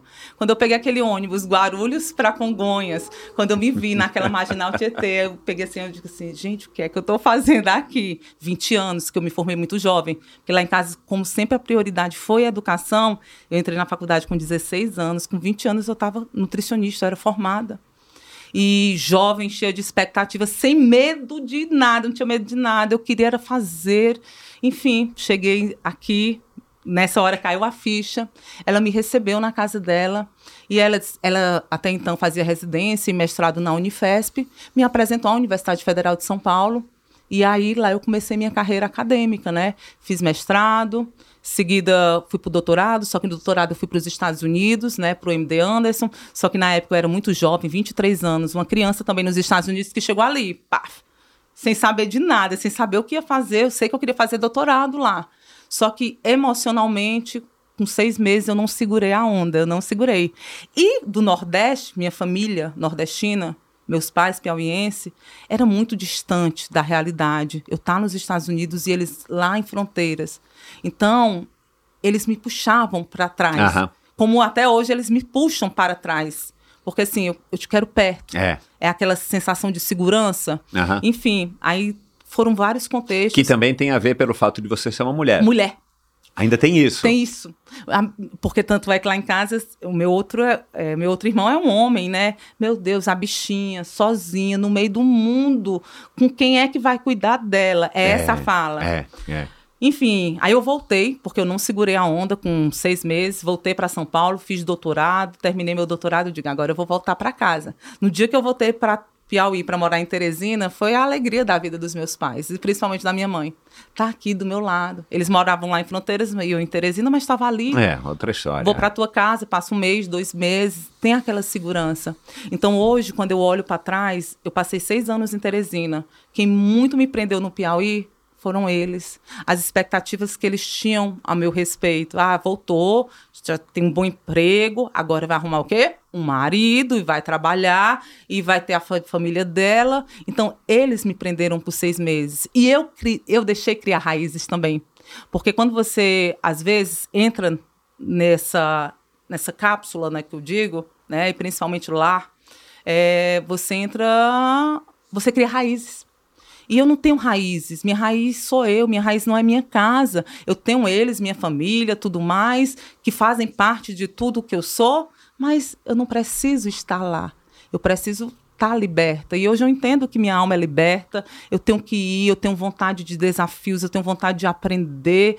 E enfim, mas eles me prendem muito, muito, muito, muito. O nordestino tem quer ter esse contato, essa falsa sensação de controle, vem para cá, vem para perto. Não, é daqui para frente, não dá mais para voltar. E eu fui, eu fui construindo uma vida que eu olho para trás, eu não tenho nem como voltar. Ah, eu quero voltar para. Não dá, é daqui para frente. Não tem como mais. É isso. Você fez um post é, da Spartathlon que eu vou ler aqui, que eu acho que, que tem muito a ver com isso é, que você acabou de falar você escreveu na legenda, né?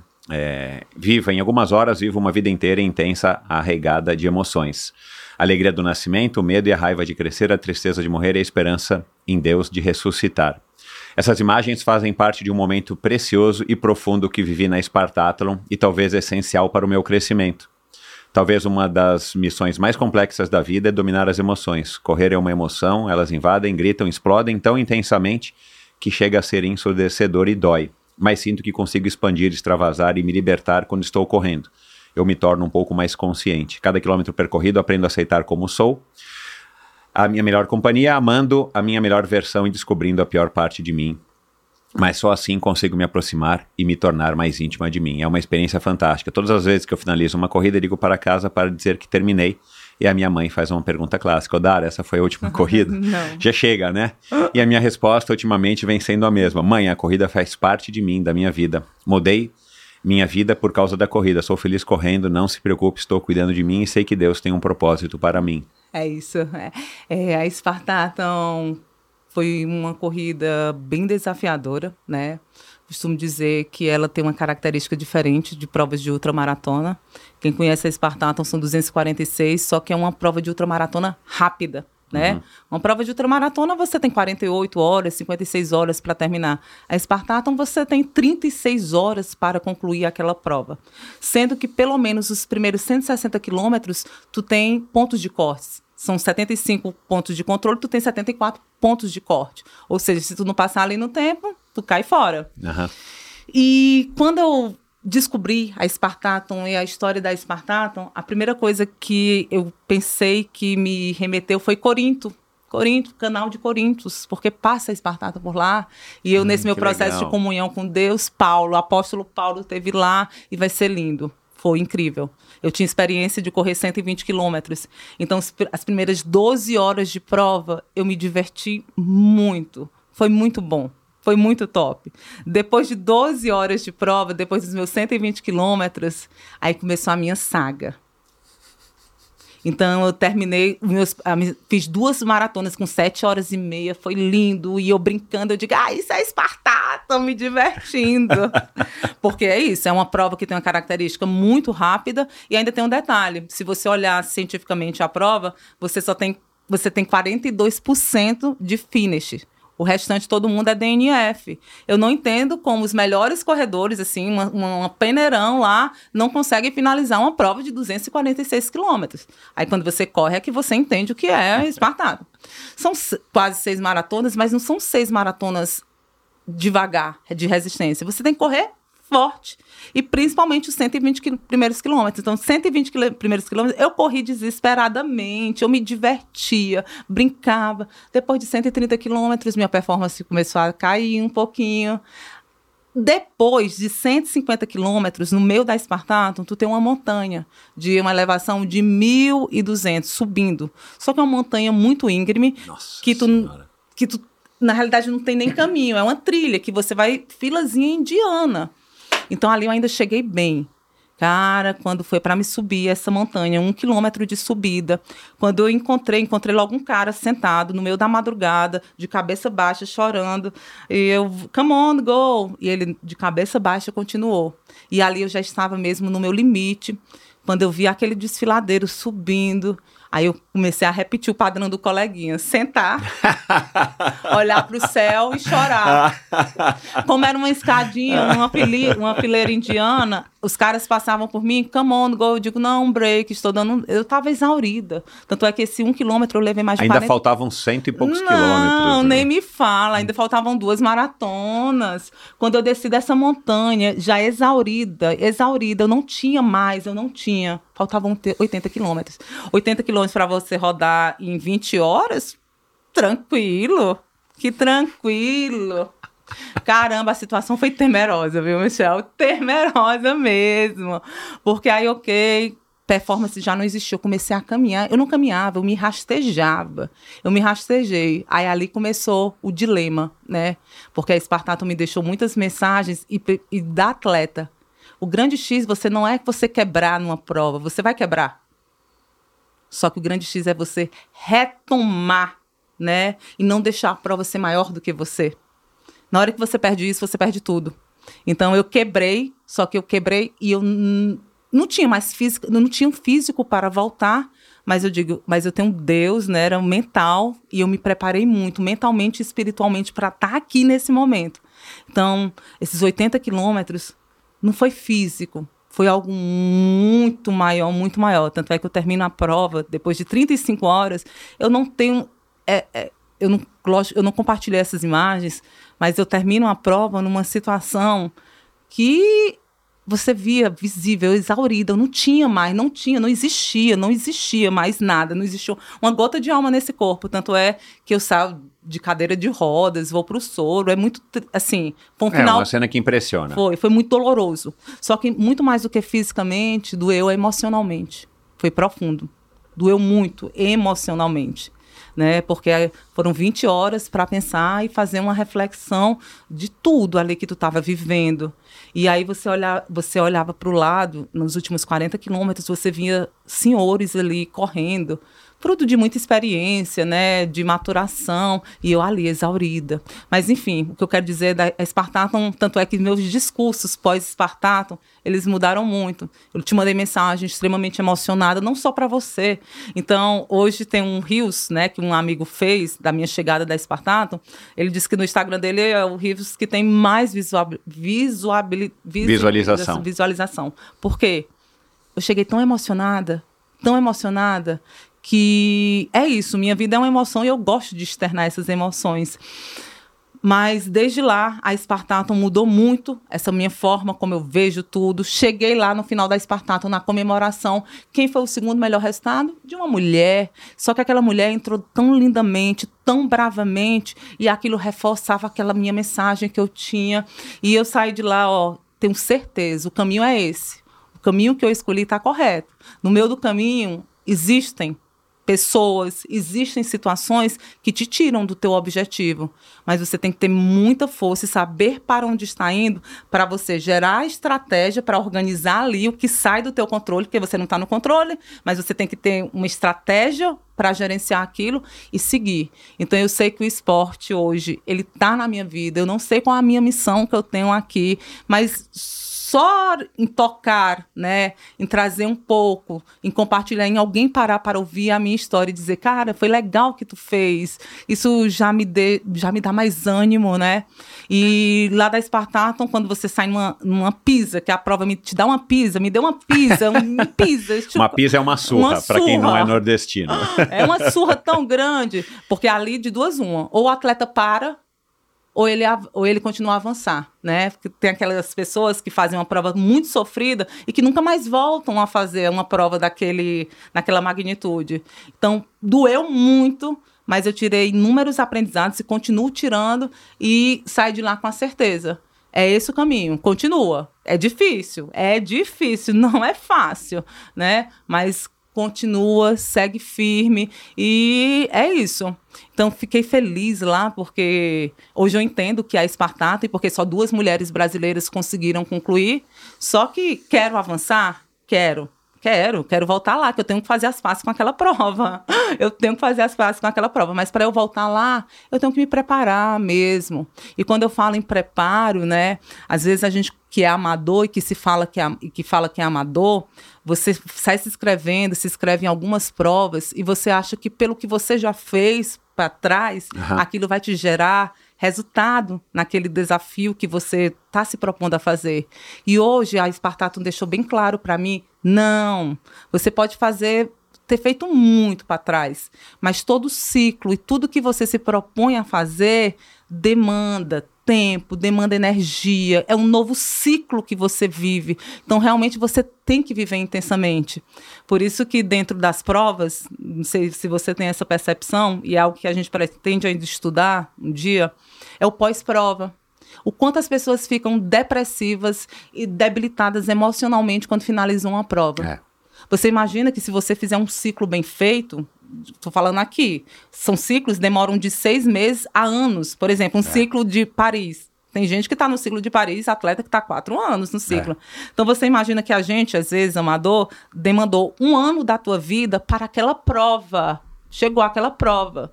Tu fez aquela prova, aquele um ano que tu demandou muito tempo, muita energia, acabou naqueles 50 minutos, naqueles, naqueles dois dias, três dias. Acabou. Tu demandou 12 meses da tua vida para uma prova de três horas. E acabou. E aí, quando acaba, é aquele vazio que fica. Então, a saúde mental, de alguma maneira, apesar de, de ajustar dentro do processo, mas no finish, tu pode ter alguns prejuízos. Por isso que teu objetivo de vida tem que estar tá muito bem alinhado com o que tu busca no esporte. Porque se não tiver bem alinhado, cara, vai se quebrar. Por isso que performar e pódio é um, muito complexo na vida do atleta de alto rendimento mesmo. Porque aí já demanda um outro contexto, já demanda uma outra situação. Então, hoje a gente sabe que no Ultra Endurance são muitas horas dedicadas né, por semana para aquilo. E se de repente tu fica sem aquilo, é um problema mental. Hoje a gente já estuda um pouquinho, já é descrito dentro da literatura científica, os, a dependência, a dependência mesmo que alguns atletas, principalmente do ultra endurance, têm com o esporte, que chega a ser comportamentos compulsivos, é. obsessivos, que aí já tem uma distinção, né, de saúde, é. saúde positiva e saúde negativa. É. Tanto é que é, tem casos, alguns casos de pessoas que eram é, viciadas em drogas ilícitas e de repente conseguem se livrar das drogas, mas se viciam no esporte de ultra endurance, principalmente, que também acho que né, acho não, tem que ter alguma correlação tem. que dá essa dopamina, endorfina e tal, que a pessoa se sente como se tivesse num efeito da droga, só que através do esporte. Do né? esporte, né? pelo um processo natural, real, né, neurocientificamente. Mas é isso, tu imagina que se tu olhar para o pessoal mesmo do alto rendimento, ou até do pessoal do Ultra Endurance, né? Nós temos um limiar, 12 horas de atividade física por semana, já é excessivo. É, é. No Ultra Endurance, se eu falar em 12 horas, talvez 12 horas seja um final de, num, num longo do final de semana. então hoje já existe isso, que pessoas que treinam né, acima de 30 horas por semana apresentam comportamentos né, é, obsessivos, viciantes, né, em relação ao esporte. Até quanto isso é saudável ou é. não. Porque quem vive do esporte sabe do contexto social e dos dilemas sociais que vive também, é. né? Porque o final de semana é complicado, que é onde você consegue treinar, só que se você tiver família, casa, tem outras responsabilidades inerentes. É. No teu dia a dia do trabalho, antes de tu iniciar teu trabalho, tu já teve ali três ou quatro horas de atividade física, porque tem que ser antes do teu trabalho. Então, assim, é muito tempo envolvido, é muita energia. E tem um detalhe, que não, não é apenas no treino. Quando você sai do teu treino, você ainda está pensando no teu treino, no esporte, você ainda está numa dieta, na tua é. nutrição, pensando no teu objetivo. Então é isso, são anos, meses de comprometimento e de repente numa prova, terminou a prova, acabou. E aí? E as redes sociais, é, de alguma maneira, colaboraram é, com isso, principalmente com os amadores, isso. né? Eu tenho percebido um, um movimento. Primeiro, a gente percebeu esse movimento de que todo, todo, né? Generalizando, muitos amadores se tornaram tão dedicados, ou quase tão, quanto os profissionais, só que com outros aspectos da vida. Aí você vê casamento desmoronando, Tudo. profissão desmoronando, né? Enfim.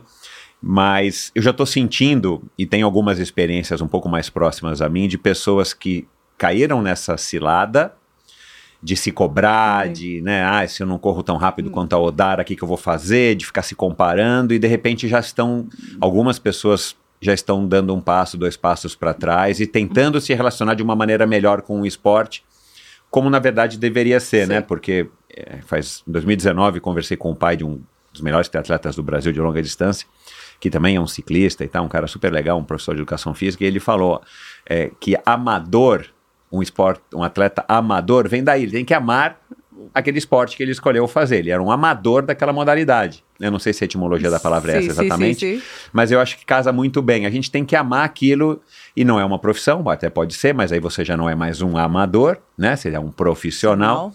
E a hora que o esporte passa a te fazer mal nesse sentido, né, das pessoas que, que se veem viciadas em ficar no Instagram vendo o que os outros estão fazendo e dá ansiedade e tal, é uma coisa ruim, né? E, e eu acho que talvez por isso que eu acho que o triatlon atrai muita gente assim, porque ele não é. Tem o triatlon de ultra, mas o triatlon por si só já consome muito tempo, tempo. Da, do sujeito. Né? Então ele acaba sendo mais fácil da pessoa cair nessa, nessa cilada de de repente estar tá só envolvida com aquilo e aí vai, né? Casamento, as pessoas uhum. financiando bicicleta de 150 mil reais e se endividando e por aí vai. Então, é, enfim, são as mazelas do mundo moderno, né? Que é, isso é interessante, né? A, agora que eu estava lá nos Jogos Pan-Americanos, trabalhando no DOP, tem uma fala que ficou muito na minha mente.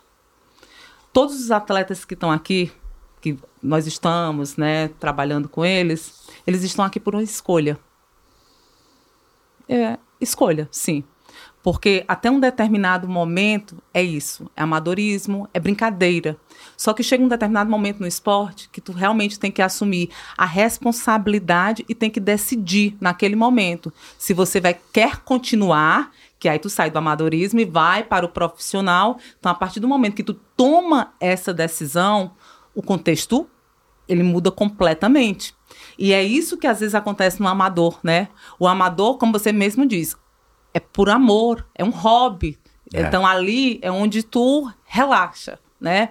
Só que chega um determinado momento que chega nesse nível de competitividade, que às vezes nós temos que ter cuidado na competitividade, no meio, com as pessoas que nós estamos nos relacionando, relacionando dentro do contexto, que ali já sai do amadorismo, entra num profissional que não é profissional porque eu não estou ganhando dinheiro daquilo, e entra num, num tripé, num, num ciclo vicioso, não para o lado positivo, É. para o lado negativo, autodestrutivo. É. Porque eu não estou indo mais correr uma Espartato para o meu objetivo, que é finalizar, ser feliz. Não. Eu estou correndo porque eu quero ser melhor do que o fulano. E o fulano tem isso, tem aquilo, tem aquilo. Então eu vou agregando coisas, valores que são importantes? São. Mas não tanto. O mais importante é você. Exato, é. é. É, é- é a história do tênis de placa de carbono. O tênis de placa é legal? É, melhora. 2% de performance. Ok, 2% é pouquinho, é lá o pódio, a diferença do ouro, prata e bronze. Porém, o que me coloca no pódio não é o tênis de placa de carbono, é o meu processo e a forma como eu vejo, como eu vivo aquilo. É o amor que eu vivo. Eu sei que a cobrança vai existir, mas o contexto é outro. Então, lá nos Jogos Pan-Americanos, isso ficou muito claro para mim, né? Porque às vezes é muito abusivo. Você acabou de ganhar, tá ali, ganhou medalha de ouro. Tu saiu da tua medalha de ouro, tu passa na imprensa e nós já estamos ali, o pessoal do DOP na saída, na saída, tu nem comemorou, tu nem piscou, eu já tô contigo, cara, tu foi selecionado para o controle antidoping. Então assim, ah, eu quero falar com minha família, não, você está no DOP. A partir de agora, a primeira urina ou sangue é meu. A partir desse momento, eu vou estar com você durante todo o teu tempo. Pode ser constrangedor. Ah, eu quero ir pro banheiro. Vou contigo. Então, assim, é invasivo? É. Mas. Mas aquele momento, quem decidiu e quem escolheu estar ali foi o atleta. Então, é uma responsabilidade dele. E, assim, junto com ganho, vem, vem deveres, vem deveres também, né? E o esporte, ele é comunitário. Tu não é só um, um atleta dentro do campo. O grande X do esporte é esse, né? Porque eu vou para o meu laboratório, sou acadêmica, pesquisadora. Quando eu saio do meu laboratório, eu volto a ser a odária, convencional, entre aspas. O esportista, não existe essa distinção. Então, a partir do momento que ele é alto rendimento e que ele está brigando, ele é um representante do país dele, ele leva a bandeira, patriotismo. Cara, tu também tem que ter comportamentos, né, que condizem com É, isso. 24 horas por dia. É né? 24 horas por dia. Então você é. atleta dentro e fora do campo. Então tem algumas responsabilidades, deveres, né, que você escolhe, você decide, que é nesse momento aí, né, do hobby pro profissionalismo. Então se tu é um atleta profissional, foi tu que escolheu, tem responsabilidades, tem deveres. Por isso que eu hoje eu vejo assim, quando a gente está transitando nesses dois mundos, no amador e no alto rendimento mesmo profissional, existe essa diferença. Só que aí você tem que saber discernir e observar comportamentos, né? Que os comportamentos, teoricamente, devem ser diferentes. Os valores talvez são os mesmos, mas os comportamentos são diferentes. As ações, né? E é legal falar sobre isso também, né? Porque esporte é vitalidade positiva, é saúde, só que também, né? Ele pode ter um outro, outro lado, lado. a ovelha negra, É. né? Então, acho que esse é um assunto que precisa ser trazido, precisa ser discutido mais, né? A saúde mental dentro do esportista mesmo. Quando eu falo do esportista, principalmente de quem está envolvido mesmo em alta performance. É um assunto que precisa ser trazido, discutido. Sem dúvida. É, eu não sei se você já viu, mas eu recebi aqui o Bruno Fratos, né, para falar. é, Na verdade, foi virtual a conversa, ele estava nos Estados Unidos, mas ele falou, a gente falou exatamente desse, desse, desse é, problema mental que ele teve, né? Enfim, pensou em tirar a própria vida e tudo mais depois dos Jogos do Rio. E, e a luta que foi, né? Inclusive, a psicóloga dele já passou por aqui duas vezes, a Carla é, de Piero. Então, é, eu também estou tentando trazer um pouco desse aspecto, porque eu acho interessante, É mas é legal principalmente você colocar isso né, na, na mídia e, e a gente teve o exemplo da Olimpíada de Tóquio que, que o negócio ficou famosão, né? O negócio ficou super... Agora, acho que é o momento que está todo mundo esperando, Odara, Hum. Esse, esse é o momento da verdade agora, pelo amor de Deus, me diga a verdade, nada mais além da verdade. Qual o seu segredo? O que, que é? É sarrabulha, buchada? O que, que foi isso? Foi muito sarrabulha, muita buchada na infância, lá em Rapadura. fronteira, rapadura. É, é, porque caramba, cara, você vê, você chegou aqui pra mim e falou: Nossa, eu tô emocionada. O que, que eu fiz? Caramba, olha o que, que você fez, olha o que, que você tá vivendo. Claro que você que tá vivendo, mas um pouco a gente tá tentando aprender aqui. Mas qual que é o segredo? É. Vou ter que me mudar para fronteiras, é isso? Vai ter que tomar da água do açude de Barreiras, lá do Piauí. Ah, assim, Qual que é o segredo? Não é segredo, assim. Eu estou aprendendo a ver a vida de uma outra maneira, né? É, me desconstruindo e me reconstruindo.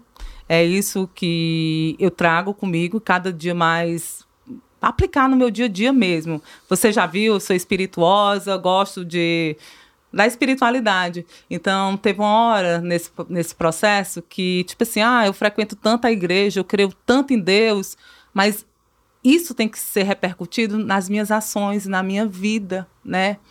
E aí, enfim, comecei a pensar sobre isso. Então, há o autocuidado, né? O autoconhecimento para mim talvez seja uma chave. E pensando assim o segredo para avançar tem duas coisas que três coisas né? É, eu costumo dizer que eu sou bem nutrida bem nutrida.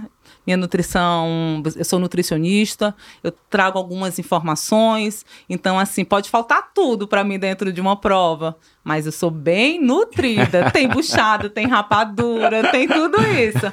Então que eu, dentro do esporte hoje eu acho, vejo como um problema, tá? Então, tem muitos atletas, muitos atletas bem legais, assim, performáticos, só que ainda hoje, eu não sei se você tem essa percepção, as pessoas ainda subutilizam a nutrição a favor, né? Aham. Então, sou bem nutrida, gosto dessas estratégias nutricionais bem ajustadas, porque pode faltar treino, mas eu vou ter energia para iniciar e para terminar uma prova, seja como for. É, meu fortalecimento mental, cara, hoje eu trabalho muito mentalmente que é isso, a ciência e a informação ela só faz sentido se ela for aplicada.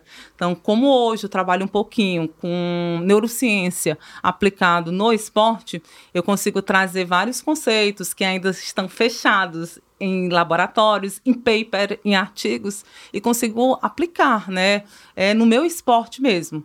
É, Mas dá só como um exemplo. Vamos o que, lá. que é meditação? O que, Não, que é hoje- técnicas? O que, que é? Por exemplo, hoje tem uma temática dentro do esporte que ainda é pouco discutida, fadiga mental. Aham.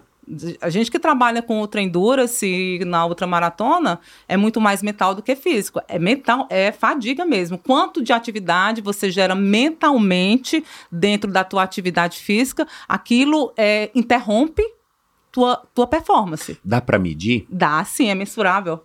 Hoje, E a fadiga mental, ela também é detectável em exames e tal? detecta de maneira subjetiva, né? Ah. Você aplica alguns testes cognitivos Ah, tá. e aí você consegue analisar o pré e o pós. Aham. Mas hoje a gente tem um estudo que a gente desenvolve que é o self-brain, a teoria do cérebro egoísta, né? Hoje, segundo a teoria do metabolismo, o teu cérebro, ele é passivo, ele não é ativo no metabolismo. Hoje, na teoria do self-brain, que a gente extrapola de, outras, de outros sistemas, a gente coloca dentro do esporte, né? É, hoje a gente fala que o cérebro ele não é passivo, ele é ativo. Então, quando teu cérebro funciona concomitantemente, simultaneamente com outro sistema corporal, energeticamente, metabolicamente, o teu corpo vai direcionar energia e oxigenação para a tua função vital, que é cerebral. Então, a prioridade dentro do teu sistema sempre é o teu cérebro. Então, teu metabolismo reage ao funcionamento cerebral. É isso que a gente tenta dizer. E como é que a gente mensura isso? Pensando no esporte. Então, quando você está em atividade física, músculo esquelético, dentro de atividade física, e cognitivamente você está trabalhando muito, está pensando muito, pensando muito, ali te gera uma, uma fadiga mental, um desgaste mental tão grande que teoricamente aquilo interfere na tua performance. Imagina quando tu vai treinar e tu tá com muito problema. Dentro do teu treino, tu só tá pensando nos problemas. Tu continua teu treino. Aham. Mas se tu olhar para a performance, tua performance ela reduziu muito, tu caiu muito. Por quê? Energeticamente, pensando em oxigenação e pensando em energia, ATP, tá pro teu cérebro. para baixo, ele entra num automático, ele se mantém, mas pensar em performance não vai acontecer.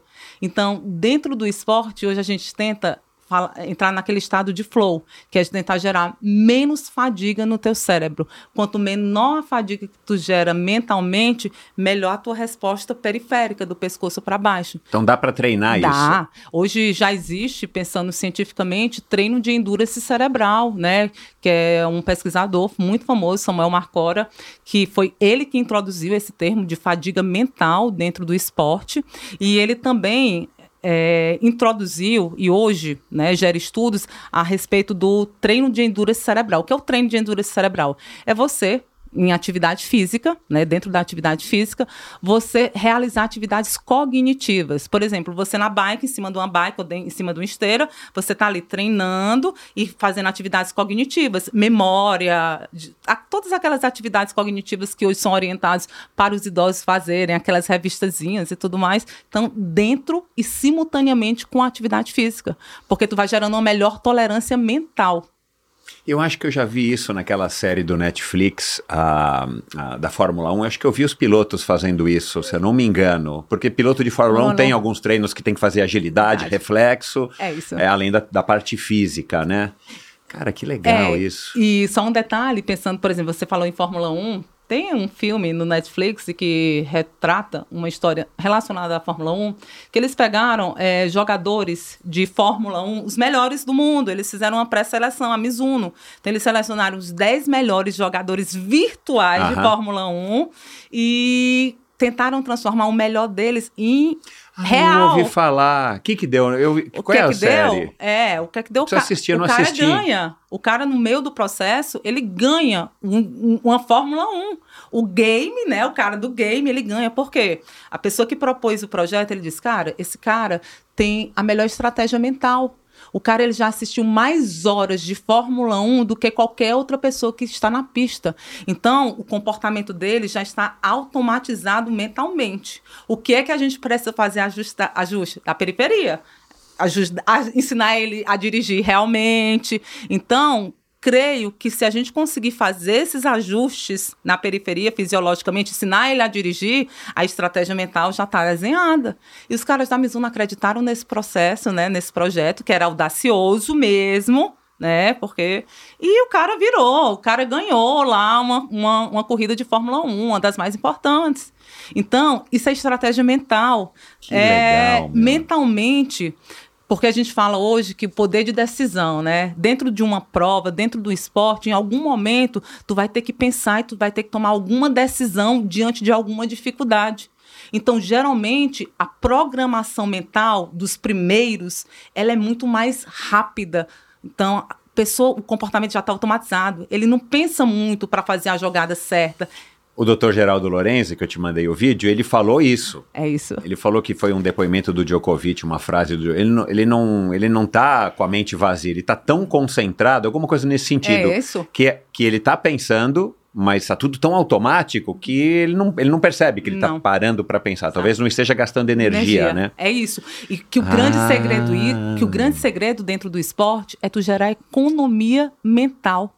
Quando tu gera economia mental, no, no teu cognitivo, perifericamente tu consegue ter uma melhor performance. Então, economizou no cérebro. E tudo é energia, é né? Energia. Então, se você economiza de um lado, tá sobrando para o outro. É isso. Cara, que legal e, isso. Então, esses conceitos de neurociência que ainda hoje no mundo real do esporte ainda estão muito distantes. Tá distante ainda, né?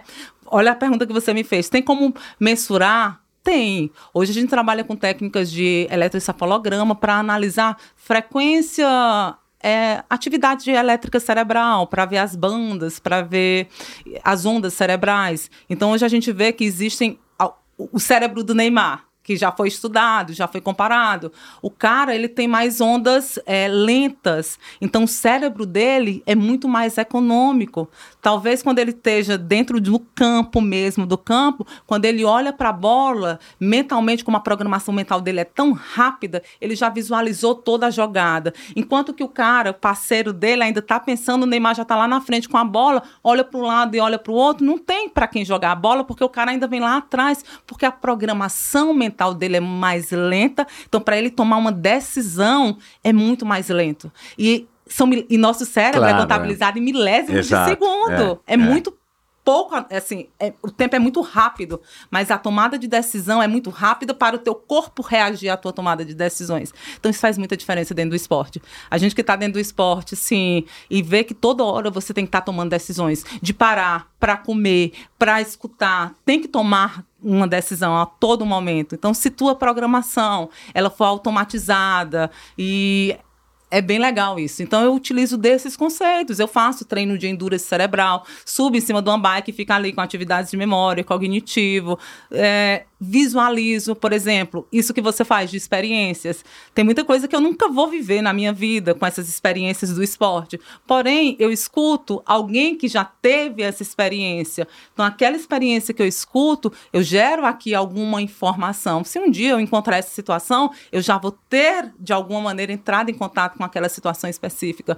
Então, essas estratégias de escutar, de assistir meditação, é muito legal dentro do esporte. São conceitos ainda pouco divulgados, mas já são falados. Mas a gente espera que daqui a algum tempo a gente consiga avançar. Hoje o meu trabalho de pós-doc, né, que eu trabalho que é com cor de bebidas e performance, esse ano eu fui para o America College. Eu, qual é a minha sensação que eu estava de lá, pensando em neurocientista? Cara, as pessoas não entenderam nada que eu falei. Meu trabalho parece um trabalho de ET, anormal. Mas eu espero que esse ano, quando eu mostrar resultados mais periféricos, de performance, de tempo de conclusão de atividade, talvez eles consigam entender. Porque ano passado eu não fui tão bem entendida mas esse ano eu espero ser melhor compreendida. Por quê? O trabalho que hoje eu coordeno aqui na USP é cor de bebidas e performance. Uhum. A cor da bebida pode melhorar a tua performance. Cor de bebidas, É. sim, né? A parte inicial do trabalho, eu peguei cores de bebidas, né? Sele- Aqui no Brasil, a gente tentou identificar quais seriam as cores de bebidas mais associadas com a percepção de sabor doce. Aqui no Brasil, nós identificamos que era vermelha e rosa, mais associada com percepção de sabor doce. Rosa, tutti-frutti. Vermelho, morango, testosterona, força. E as menos, verde e marrom. Verde, limão, marrom, café, enfim. Então fizeram as pessoas fazem essa associação.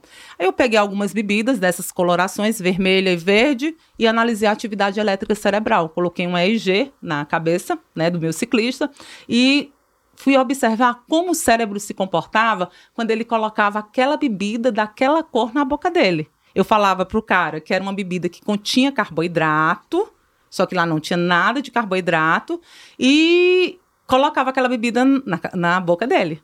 Foi que a gente identificou que quando ele consome bebidas da coloração vermelha, existe uma predominância cerebral de ondas de baixa frequência, de menor magnitude. Ou seja, quando ele coloca aquela bebida daquela cor, é como se entrasse num comportamento mais automatizado. Então ele gasta menos energia para processar aquilo. Quando ele entrava em contato com a bebida incolor ou verde, que eram as que incongruentes, né, com a percepção de sabor doce, a atividade elétrica cerebral ficava maior, ampliava mais, tinha mais desgaste energético. Tudo bem, ok. Fomos o primeiro grupo no mundo que mostramos isso, ok. Aí agora esse ano a gente fez a segunda parte do trabalho, performance. Se eu te der essa bebida rosa ou vermelha, vai melhorar ou não tua performance? Então a gente concluiu agora essa segunda parte, estamos fazendo análise de dados, mas parece que as bebidas com cor, com coloração, elas melhoram a tua performance em 2%. 2% parece não ser nada. Mas É pensando igual em- tênis de placa. É, é isso. Mas pensando em alto rendimento, é a diferenciação. Então, hoje tem mu- muita coisa pensando em neurociência, cérebro, mente, que a gente ainda não entende, não sabe, porque a forma como mensurar ainda é complexa.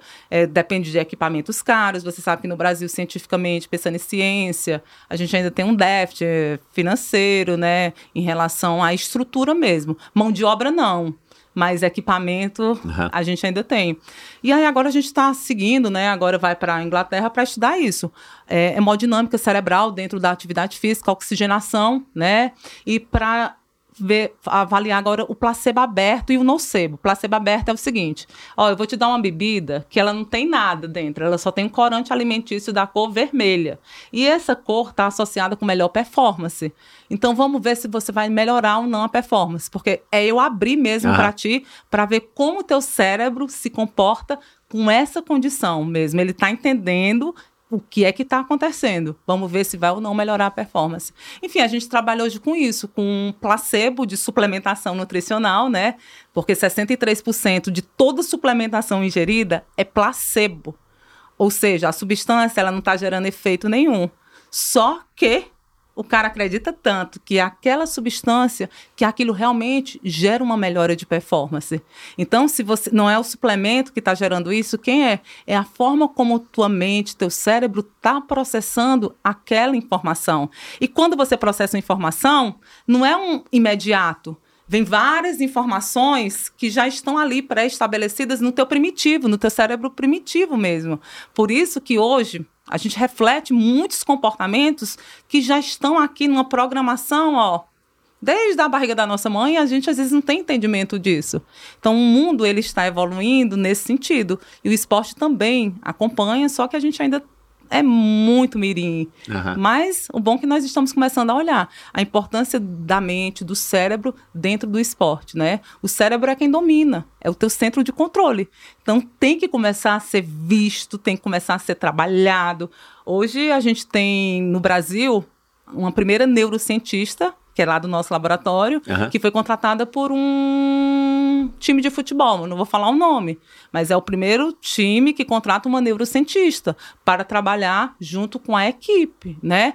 Que é trabalhar cognitivo, é trabalhar eletroestimulação transcraniana, né? Eletroestimulação, a mesma que acontece fisicamente, perifericamente, agora no cérebro. Porque é isso. Vamos avançar. A gente está avançando perifericamente, a gente já tem conhecimento de treino, de nutrição, de recovery, mas agora o principal, talvez, a gente está negligenciando e está na hora de começar a olhar para ele, que é o cérebro e a mente mesmo. E na Ultra Endurance, né? No Ultra Endurance que a gente está lá, a gente vê o poder dele. É incrível. É incrível. Então, subjetivamente, a gente já tem muita informação. Pensando em atleta, se eu conversar, quando eu converso isso para você ou para qualquer outro atleta, vai fazer sentido. Aham. Agora, se eu conversar sobre isso em um outro ambiente, talvez não faça o menor sentido. Cara, ela tá pirada. Ela não tá falando nada com nada. Mas é isso. Cérebro, centro de controle, né? Tanto é que hoje eu digo assim, eu não gosto mais nem da periferia. Periferia é do pescoço para baixo, fisiologicamente. eu gosto é do cérebro. Então, o segredo é isso, é mental, né?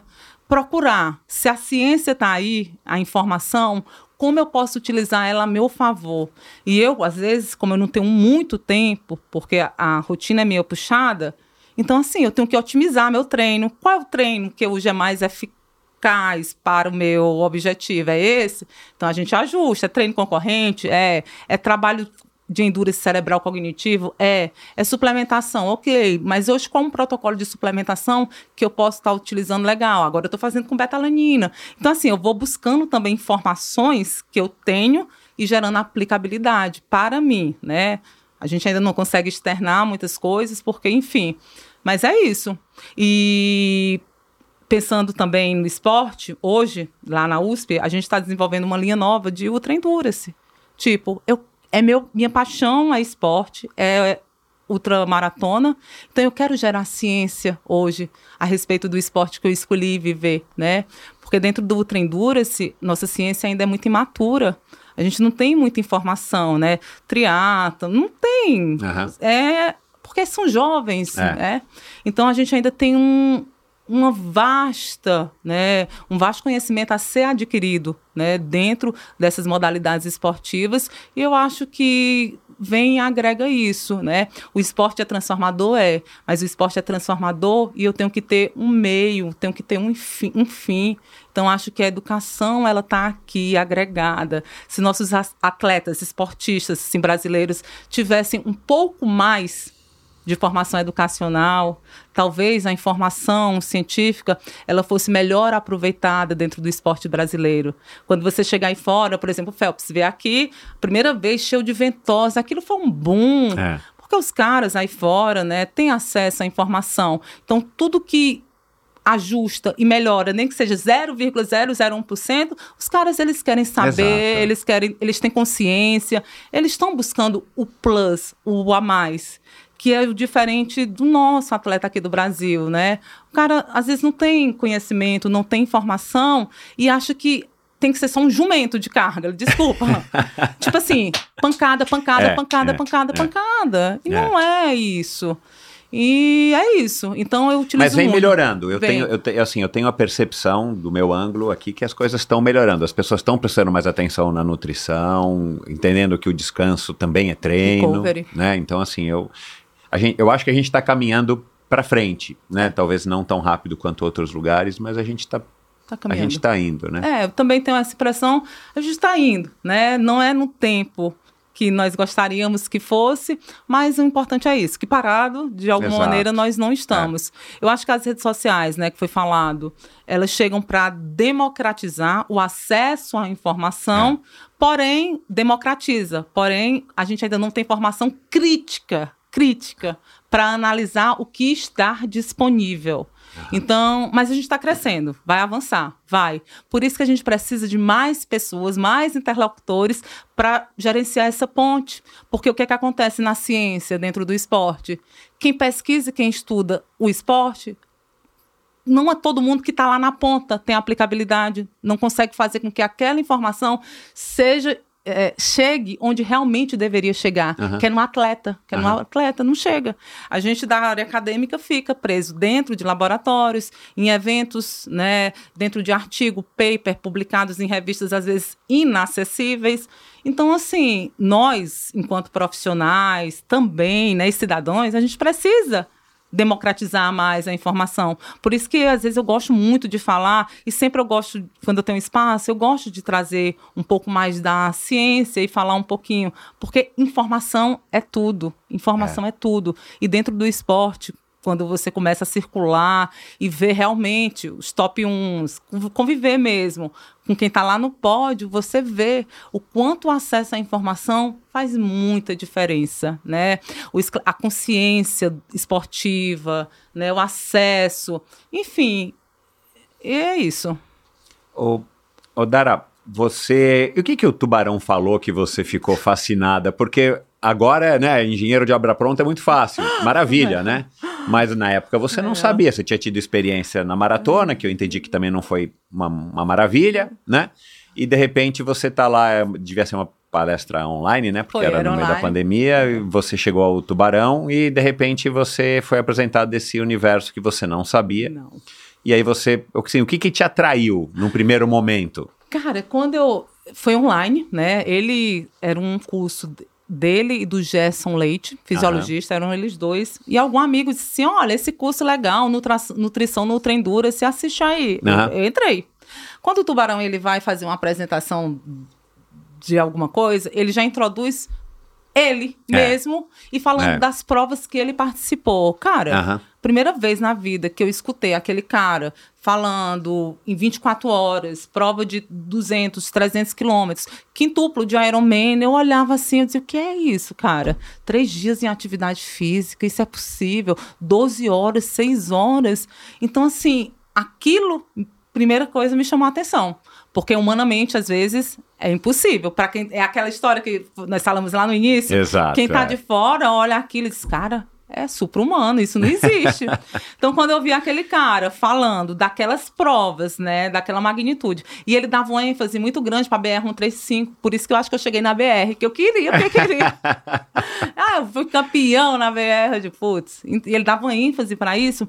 E quando ele começou, né, a falar um pouquinho sobre nutrição, porque hoje, né, nós temos a nutrição básica, a nutrição dentro de um esporte acessível. Quando eu entro na Nutra Endurance, hoje nós temos ciência sobre nutrição nesse esporte, mas ainda é uma ciência muito elementar. Aham. Ainda tem muito que evoluir. E ele que tá, e quem e assim, a gente que tá na ponta e principalmente quem tem muito mais experiências, 10, 20 anos de prática esportiva, tem um conhecimento hoje que a gente não encontra em livro, a gente não encontra em paper. Se eu for falar de treinamento com você em nutrição, que você já tem 20 anos de prática esportiva, tu vai me dar uma aula sobre isso, porque tem conhecimentos práticos que é só tu vivendo mesmo. É. A ciência está pensando ainda, quem está lá na ponta já está discutindo Aham. sobre o assunto. Então, quando o tubarão fez aquela primeira introdução e foi apresentar, né, coisas de nutrição, né, estratégias de prova em 24 horas, alimentação sólida, líquida, depois de 6, 12 horas, eu digo, cara, como é possível a pessoa correr 24 horas, tá fazendo uma alimentação sólida, digerindo, metabolizando e ainda mantendo o corpo em atividade. Então ali foi um boom, um mundo novo que abriu na minha frente. Eu disse, cara, eu quero estar com ele. Eu quero ser amiga dele, que eu quero estar no meio é desses, desses profissionais melhores do que eu sou. Então, naquele momento, assim, já deu um boom que eu queria estar no meio de pessoas melhores, de profissionais de referência. Então, eu digo, é aqui. Mas no meio não só profissionalmente, Não, aí você quis experimentar, Tá. né? Tanto profissionalmente como de maneira atleta mesmo. Porque Mas você quis no primeiro momento, e você foi fazer a Delta para você, tipo, ser uma cobaia de si mesma no seu entendimento? era cobaia. O Delta do Parnaíba, que são 60 quilômetros, que foi quando eu assisti essa aula do tubarão e que eu queria melhorar minha nutrição para eu conseguir performar mais. Então, eu fui minha cobaia, né? Então, foram uma, foi uma prova de 10 horas e 10 horas de muita estratégia, minhas graminhas de carboidrato, tudo contado, tudo ajustado, bonitinho. E deu certo, porque eu já estreiei lá no pódio. No pódio, é. Foi bonito. E foi quando eu conheci a Alana, que era da seleção brasileira. Aí eu vim, eu digo, agora eu vou voltar. Abandonei tudo no Piauí e digo, agora eu vou voltar para o zero. O zero, eu vou pesquisar, vou estudar ciência mesmo, porque na época eu só estava profissionalmente. E aí, quando eu voltei, eu digo, agora, agora eu quero produzir ciência esportiva de alta qualidade. Ali você estava trabalhando como eu nutricionista tava, era ainda. nutricionista, professora, universitária. E aí, quando eu assisti essa aula dele, eu digo, cara, alto rendimento é em São Paulo, tenho que ir para lá, né? É, vou voltar a estudar academicamente, vou para o meu pós-doutorado. Só que no pós-doutorado eu quero produzir ciência de alta qualidade mesmo, né? E quero também investir um pouquinho na atleta. Treinar um pouquinho, porque eu nunca tive tempo para treinar. A rotina era muito ch- cheia de atividades. Aí, quando eu vim esses dois últimos anos para São Paulo, é estudar academicamente, produção, e o tempo livre é atleta. Investindo também na modalidade da atleta, em treino. Aham. Por isso que agora, eh, fazendo essa análise, essa reflexão, essa reflexão, tá com dois anos e meio que eu treino e estudo, treino e estudo, treino e estudo. Profissionalmente, eu estou ajustando, né? Nutricionista já foi legal, para mim hoje não me gera tanto desafio para escrever dieta. Não, para mim já Agora eu quero avançar mais. Conheci DOP, estou conhecendo outras áreas, né? Porque é aquela história, eu não preciso criar raiz e nada. Eu preciso conhecer e experimentar. E cada vez mais, quando eu entro, aprofundo no mundo esportivo, você vai vendo que tem um mundo de possibilidades. E que tem muita coisa para você aprender para você conhecer, né? Primeira vez, as primeiras semanas que eu tive lá na USP, né? No meu laboratório novo, eu olhava jovens de 20 anos, 22 anos, falando de programação computacional, Python, MATLAB, coisas assim, que eu olhava para aquilo, eu dizia, cara, não sei de nada. Mas eu saía de lá super feliz. Por quê? Porque era muito conhecimento e muita novidade que eu tinha que absorver. E eu saía de lá feliz porque eu não sabia de nada. Porque foi quando eu entendi que eu gosto de desafios. Se eu estou numa zona de conforto, para mim tá péssimo. Agora, se eu estou numa zona que me desafia, que me faz mexer, que me faz procurar, que me faz agregar, aí eu tô feliz. Então, o esporte fez essa mudança, né? Porque academicamente, cientificamente, eu tinha muita coisa para estudar e tenho muita coisa para aprender mesmo, porque cada dia mais que você vai conhecendo um pouquinho, aquela frase vai ficando real. Só sei que eu não sei de nada, nada, nada. Quando eu vi aqueles esses meninos, né, jovens, se você entra numa USP hoje no laboratório, você vai encontrar umas uns adolescentes de 20 anos, 22 anos, cara, são gênios. Eu olhava aquilo, tipo, eu não tenho como me- me comparar com você, você é de outra geração, mas eu quero estar contigo, eu quero estar do teu lado, porque a habilidade que eu não tenho, você Exato. tem. Então, e então é isso, é desafios. Então, o Tubarão me mostrou naquela aula dele um mundo de desafios, pensando de nutrição, pensando em esporte, né? E ainda tem um detalhe, o cara o tubarão que conhece ele é um cara que pesado. Como é que um cara com aquele peso, com aquela massa muscular, consegue ser pódio? Ele, ele foi lutador de boxe, Ah, né? pois não. Quando você conhece a história. Então, ali. Você já o conheceu? Já, Ah, tá. não. A BR-135, Ah, eu corri sim, com claro, ele. é verdade. é, não, mas é. foi um encontro. Corremos lá, passamos água da prata e eu correndo muito forte, numa pegada. Eles, tu tá aqui? Eu digo, tô. Eles, pô, vai devagar, senão tu vai quebrar. Eu digo, tá bom. E ele foi, foi, foi. Quando chegou em Ouro Fino, tava faltando mais ou menos oit- 30 quilômetros pra borda da mata, enfim, pra finalizar, eu encontro com ele, uma hora da manhã. Ele olhou pra mim e disse: Meu Deus do céu. Eu pensei, cara, tu é louca, o que é que tu tá fazendo aqui? Eu digo: Eu não te disse que eu vinha e que eu ia me divertir. Ele só não tá acreditando, não. Aí nós corremos de Ouro Fino até Bordas da Mata juntas. Tipo, passamos uma madrugada correndo. E naquele dia a gente. Ele me conheceu. Que até então ele não tinha me conhecido.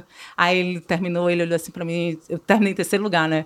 Ele olhou e disse: Você sabe que você tem condição de ser a campeã dessa BR e fazer outras coisas incríveis, porque você é muito forte. Ele terminou, a gente terminou a BR e eu recebendo essa frase dele. Então, assim, eu amo ele, na realidade, e eu gosto de dizer assim, cara, tu mudou minha vida, né? Porque aquilo. Ele sabe disso? Sabe sim. Ele sabe, porque assim, eu gosto de me declarar para as pessoas, já percebeu, né? Eu gosto de falar o quanto foi importante, que é aquilo que eu falei no início, né? Inspiração. Você é uma fala, é um comportamento teu que às vezes eu estou olhando e aquilo gira uma chave. Então, aquela aula do tubarão girou uma chavezinha, me deu a força, coragem, porque eu vivia, estava numa zona de conforto. E às vezes você chega um determinado momento da tua vida que você entra numa zona de conforto mesmo. Tu tá bom, né? Tu tem casa, tu tem emprego, tu tem isso, só que tu continua triste, angustiada e tu não sabe o que é. Então, naquele dia, girou. Tipo assim, eu tô triste, angustiada, é porque eu tô vivendo uma zona de conforto. Eu gosto é disso. Tá buscando coisas para eu me desenvolver pessoalmente, profissionalmente. E quando você tá no meio de pessoas, né, legais, cara, é osmose, entra, é incrível, é incrível. E infelizmente a gente ainda vive, tem culturas que a gente vive, que você se fecha em um nicho, que são nichos tóxicos, né? No dia a dia você tem toxicidade do, do teu lado, às vezes está do teu lado, e tu tá absorvendo aquilo e nem tá sabendo que tu tá absorvendo de uma pessoa que tá dentro da tua casa contigo. Então, assim, foi isso, mudou, vim, comecei a fazer um pós-doutorado, tinha uma profissão, voltei mesmo pro zero aqui em São Paulo mesmo, comecei, que eu fiz mestrado, doutorado, era referência na área de câncer, academicamente pensando em esporte, eu era atleta, nutricionista, mas não era academicamente esportista. Então, então eu me reconstruí, estou me reconstruindo. Estou, né? Ainda não estou. Eu estou me reconstruindo. Então, depois de dois anos e meio aqui com tudo isso, né? Você veja, esse ano participei do maior congresso de medicina esportiva do mundo com um dos grupos mais fortes, que é o do Brasil. Estava lá sendo introduzida dentro desse evento por um grupo de referência no mundo. Quando eu me vi naquele contexto, eu digo, olha que legal isso. Então, os planos eram muito maiores. Finalizei o ano com ganhos, pensando na, na atleta, né? É, consegui fazer uma prova emblemática, finalizar, consegui avançar pensando e apresentar uma nova modalidade, é, consegui trazer alguns conceitos culturais a respeito de mulheres, mesmo para mim e por onde eu passo, eu agora levo um pouquinho dessa mensagem. Então, quando eu olho nesses dois anos, esses últimos dois anos e meio, reflete muito o que eu sou, né? Que quando eu decidi viver, quando você decide viver aquilo, é intensa e é emoção mesmo. Eu vou, vou indo no calor da emoção. Não tenho, mais, tenho medo, tenho medo, porque quando a gente vai ficando mais velha, a gente vai ficando medroso, medroso, medroso. Mas essas, esses desafios que a gente vai vivendo, essas aventuras, vai te dando mais confiança. Que o medo tá ali, só que tu decide, ou tu paralisa ou tu avança se eu paralisar, eu vou ficar no meio do nada. Se eu voltar, eu ainda tenho que voltar muito. Então é daqui para frente. Então eu conheci, o esporte me mostrou muitos conceitos de vida. E é isso. Então esses últimos dois anos e meio, graças a um contexto, né? Eu tava enfim, o tubarão deu uma chacoalhada na minha vida. E onde que entrou, para a gente terminar, essa questão da, da, da, das peregrinações? Ah, peregrina. Santiago de Compostela, Caminho Francês, É, enfim, f- né? Foram várias já Várias. que você fez. Foi. É, da, onde, da onde que veio isso? Porque isso veio também, né, nesses últimos dois anos. vem no esporte. BR-135 aqui no Brasil acontece no No Caminho, Caminho da, da Fé. Fé. Aí quando eu resolvi, quando o comandante me aceitou para a BR-135, aí o Jaron, que é um amigo americano, olha, deixa eu te dar uma dica.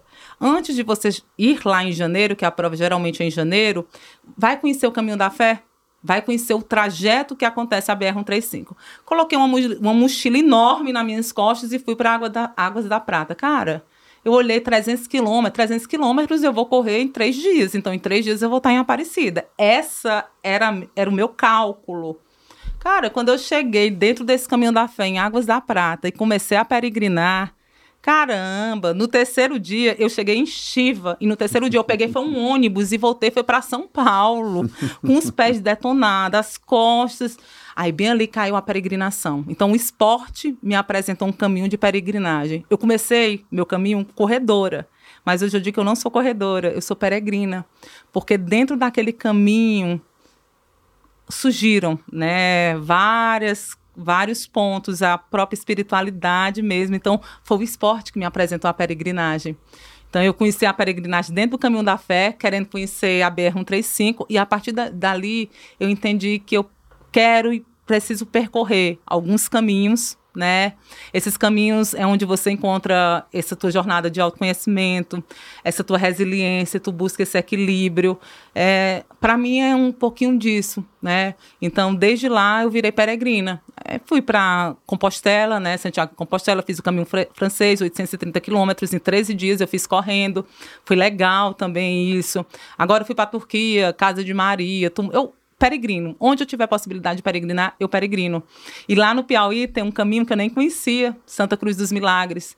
Então, quando eu saí do caminho da fé, eu digo, cara, que coisa bacana isso mesmo. Porque é um caminho onde todo mundo também se iguala, né? E todo mundo tá indo para o mesmo lugar, Aham. independente da velocidade. Aí falaram, ah, lá no Piauí tem Santa Cruz dos Milagres, um santuário. Eu digo, ai, é. Tipo assim, eu era do Piauí, não conhecia.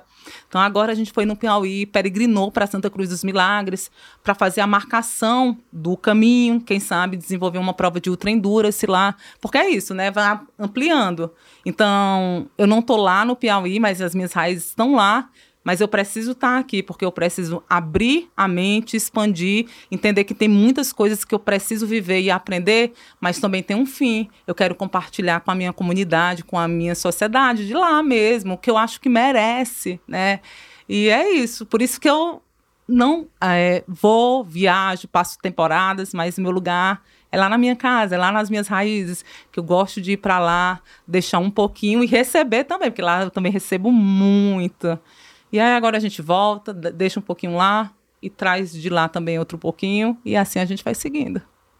Cara, interessantíssimo. É, e essas trilhas longas, você falou que teve falando com a Rose, Rose. e tal, isso também te, te, te instiga? Não, aí depois que eu fiz Santiago de Compostela, que é uma trilha de longa duração, né? É, bem longa. É, eu digo, agora eu estava indo para os Estados Unidos. Longa depende do referencial, né? você vê como tudo é relativo? Tudo é relativo, é isso mesmo. é isso. Tanto é que quando a Rose é, comentou, aí fui para os Estados Unidos, eu digo, eu quero fazer uma trilha lá nos Estados Unidos, quero peregrinar. Não, nos Estados Unidos não tem muita peregrinação, Não. mas nos Estados Unidos é um país diferente. Tem muita trilha de longa duração. Tem muito parque. Lá os caras incentivam. Aí uma mulher lá da Associação de Amigos de Compostela aqui de São Paulo, se você já ouviu falar da PCT, da Pacific Trust Trio, eu digo, "Hum, não. Aí me deu um livro, fui ler aquele livro. Só, tem três brasileiras que já fizeram esse caminho. Aí eu falei com as três. Aí uma que me respondeu prontamente, quem foi? A Rose. Rose. Cara, a Rose me deu tanto incentivo para eu ir. Mas aí a primeira vez que eu liguei para ela, que a gente conversou, foram três horas de telefone. Só que ela me falou de dez dias dentro da floresta, dormindo, de urso. Eu digo, não, não, não, não, calma aí, Rose. Não tem urso no Piauí, Não. como é que eu vou me virar com urso lá nos Não, Estados, Unidos? Ela disse, aí tem uns pretos que são zangados. Eu digo, não, mulher. E ela me falava que é aquela história tão natural. E eu, coitada, e inocente, inexperiente, eu coçava a cabeça, eu dizia, não, Rosa, eu vou desistir. Ela, se você não vai desistir, não, você vai. Mas eu não tive coragem de ir, não fui ainda, mas eu até já convidei a Rose para a gente fazer a Transmantiqueira, fazer com ela mesmo, acampando, porque tem essa cultura de acampar, de ir para parque, não tínhamos. É. E lá no é, Nordeste. O brasileiro não tem, não tem, isso, né? Então.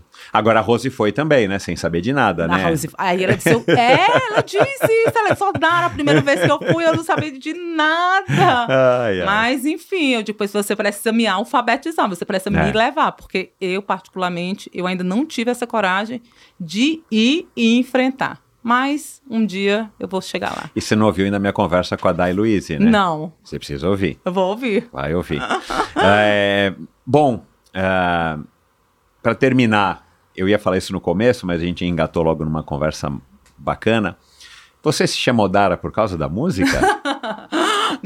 É, por causa de uma música. Mas não é a música do Caetano não, Veloso? Não, não. Todo mundo acha, até eu achava que era por causa da música do Bom, Caetano Veloso. Uma música famosa pra é, caramba, né? E uma música eu, linda. Linda. Eu digo hoje que o Caetano Veloso fez essa música para mim, minha homenagem. que eu já existia. Mas não. Tem uma música que é o Tapa na Cara, de Raul. É essa música, o Tapa na Cara que eu dei de Odara de ah, Raul. Que legal. Então cara. tinha uma amiga da minha mãe que adorava essa, essa música. Então quando minha mãe engravidou, ela disse: Olha, se for mulher, hum. tem um nome, Odara. Aí minha mãe olhou assim: É, eu não entendo muito o que é esse nome, mas é bonito, é forte. É. E minha mãe me deu esse nome Odara. E agora, né, foi. Eu amo meu nome. Meu nome ele tem muita expressão. E ele significa muito, assim, um pouquinho, né? É a origem do, uma deusa rara, é uma, uma joia rara, uma deusa. Entidade uma, criadora de tudo, tudo, de luz, de energia. muito Eu boa. Pesquisei. É isso, otimismo. Então, assim, hoje o meu nome reflete um pouquinho de mim, né? Não, lógico que, enfim. Mas eu amo meu nome, reflete um pouquinho. É, tem gente que diz que nós somos é, é muito influenciados, impactados pelos nossos nomes, é né? É, eu não sei se eu acredito nisso ou não, mas é, eu descobri que Odara é, representa no Umbanda o Deus do bem, né? Deus Até isso bem. eu descobri na internet. Então é um nome que de fato é, seja qual for a, a, sua crença, ele tem a, atributos fortíssimos, né? Positivos. Que eu acho que combinam com você, né? Então, é, mas você vê como que são as coisas, né? De novo, a gente está terminando aqui a nossa conversa, mas é, dá para entender, né? Ficou claro, acho que para mim ficou nítido, mas para o ouvinte ficou acho que mais nítido ainda porque que você teve aqui no, no Endorfina, finalmente, Odara, Odara. no Endorfina. E que bom, privilégio mesmo ter tido você aqui. A energia que você passa é, é fantástica, cara, assim, é fantástica. Continue trilhando esse teu caminho. E, e, sorte das pessoas que podem conviver com você, que podem trocar com você, que podem trabalhar com você, porque de fato você está fazendo a diferença com certeza na vida de muita gente, Odara. Ah, eu, assim, eu iniciei chorando, né? Porque eu sou isso, eu sou emotiva, eu chego aqui, eu vou me doar intensamente para você, porque você tem muito que me dar, né? Eu tenho muito que receber. E para eu dar por onde eu passo, deixar um pouquinho, eu tenho pessoas que eu recebo, né? E essas pessoas são hoje qualquer pessoa que eu me aproxime, eu sei que Deus tem um motivo e tem um propósito. São pessoas escolhidas que estão no meu caminho. Às vezes é para me ensinar alguma coisa, para me responder alguma coisa que eu quero, que eu estou em busca dessa resposta. Então hoje, meu relacionamento com as pessoas, eu mudei. Eu estou aberta para me relacionar e para receber, né? E hoje o receber mudou muito o, o meu conceito que eu tinha de receber. Às vezes as pessoas acham que é material. Não, não, não, não, não, não, não, não. Eu quero receber as, a experiência. Né? E desde a da hora que eu entrei aqui, eu tô aqui, te sugando, te absorvendo, porque você falou um pouquinho de mim, mas é isso, né? Você é um cara singular. Ao longo de toda a nossa conversa, você me falou de coisas incríveis que eu desconhecia até então, né? Eu roubei muito, roubei muito. Você me deixou super à vontade, parece que eu tô em casa, né? Que bom, que bom. Então, assim, só agradecer, é, compartilhar um pouquinho da minha história, né? Uma pessoa comum, eu para mim nem fez muito, não fazia muito sentido. Ah, cara, o que é que eu vou fazer aí? Assim, eu não sou nem performática. Não, é uma pessoa comum compartilhando um pouquinho de alguns feitos, né? Que às vezes a gente acha que é pequeno dentro do contexto, mas que talvez isso possa inspirar, né? Com certeza. E fazer alguém fazer algo melhor do que eu fiz, né? Hoje eu abri algumas portas, só que eu abri, eu digo, né? As pessoas dizem que eu sou preguiçosa. Não. Eu abri porque o contexto me favoreceu, a situação me favoreceu. Hoje eu bati alguns recordes dentro da ultramaratona, isso é legal. Só que tem gente muito melhor do que eu, muito mais capacitado e que eu só abri a porta. Então eles Exato. vão vir e vão fazer muito melhor. Só que eu quero fazer parte disso, é. né? Então. Você já é parte, né? Porque agora o teu nome já está na história. Da Backyard está na história, da Spartathlon está na história, no nome da Ultra é isso, é legal, é bonito ver isso, né? Mas as pessoas olham o resultado e não é só resultado, né? É. Tem muita coisa envolvida, tem muita renúncia envolvida, tem muita coisa envolvida, assim, para eu estar nesse momento que eu estou da minha vida. Mas é legal conhecer, e é isso, é relacionamento com pessoas, conhecer pessoas incríveis como você fazem diferença na minha vida. Bom, e eu tenho certeza que eu estou saindo daqui e onde eu percorrer daqui para frente, né? Porque é isso. Mais tarde eu vou estar com alguém e eu já vou estar levando alguma coisa que eu absorvi aqui. Então, hoje é relacionamento, é viver o que eu tenho para viver, não ficar pensando, eu não gosto, eu penso muito, eu sou racional, mas eu gosto de viver o calor da emoção e tudo que eu procuro fazer, eu quero me doar, me dedicar. Não que eu vá ser a melhor, que hoje eu não sou a melhor, não, mas eu vivo de maneira intensa, né? A Espartata, as pessoas olhavam para mim, tu terminou em qual posição? Eu digo, 200 e tralalá. Mulher, eu pensei que com aquela emoção todinha tu fosse a pódio. Eu digo, é não, amiga. É porque é isso, é me doar e fazer o meu melhor. E meu melhor é dentro da minha condição, né? Que hoje eu já entendi que se eu for melhor do que ontem, já tá tudo bem. Eu não preciso tá ser melhor do que você. Exato. Então, assim, só agradecer o espaço, compartilhar um pouquinho da minha história, que eu me senti hoje aqui nessa cadeirinha. me achei o máximo. e que obrigada, bom. Michel, por ter aberto esse espaço. Que Deus te abençoe e te guie. Obrigado, igualmente. O teu Instagram é Odara Odar Underline Sá. Ah, Odar Underline Sá, para é quem isso. quiser. E é isso. Então, muito obrigado. A cidadã mais famosa de Fronteiras esteve aqui no Endorfina. Então, pronto, lacrou. Lacrou.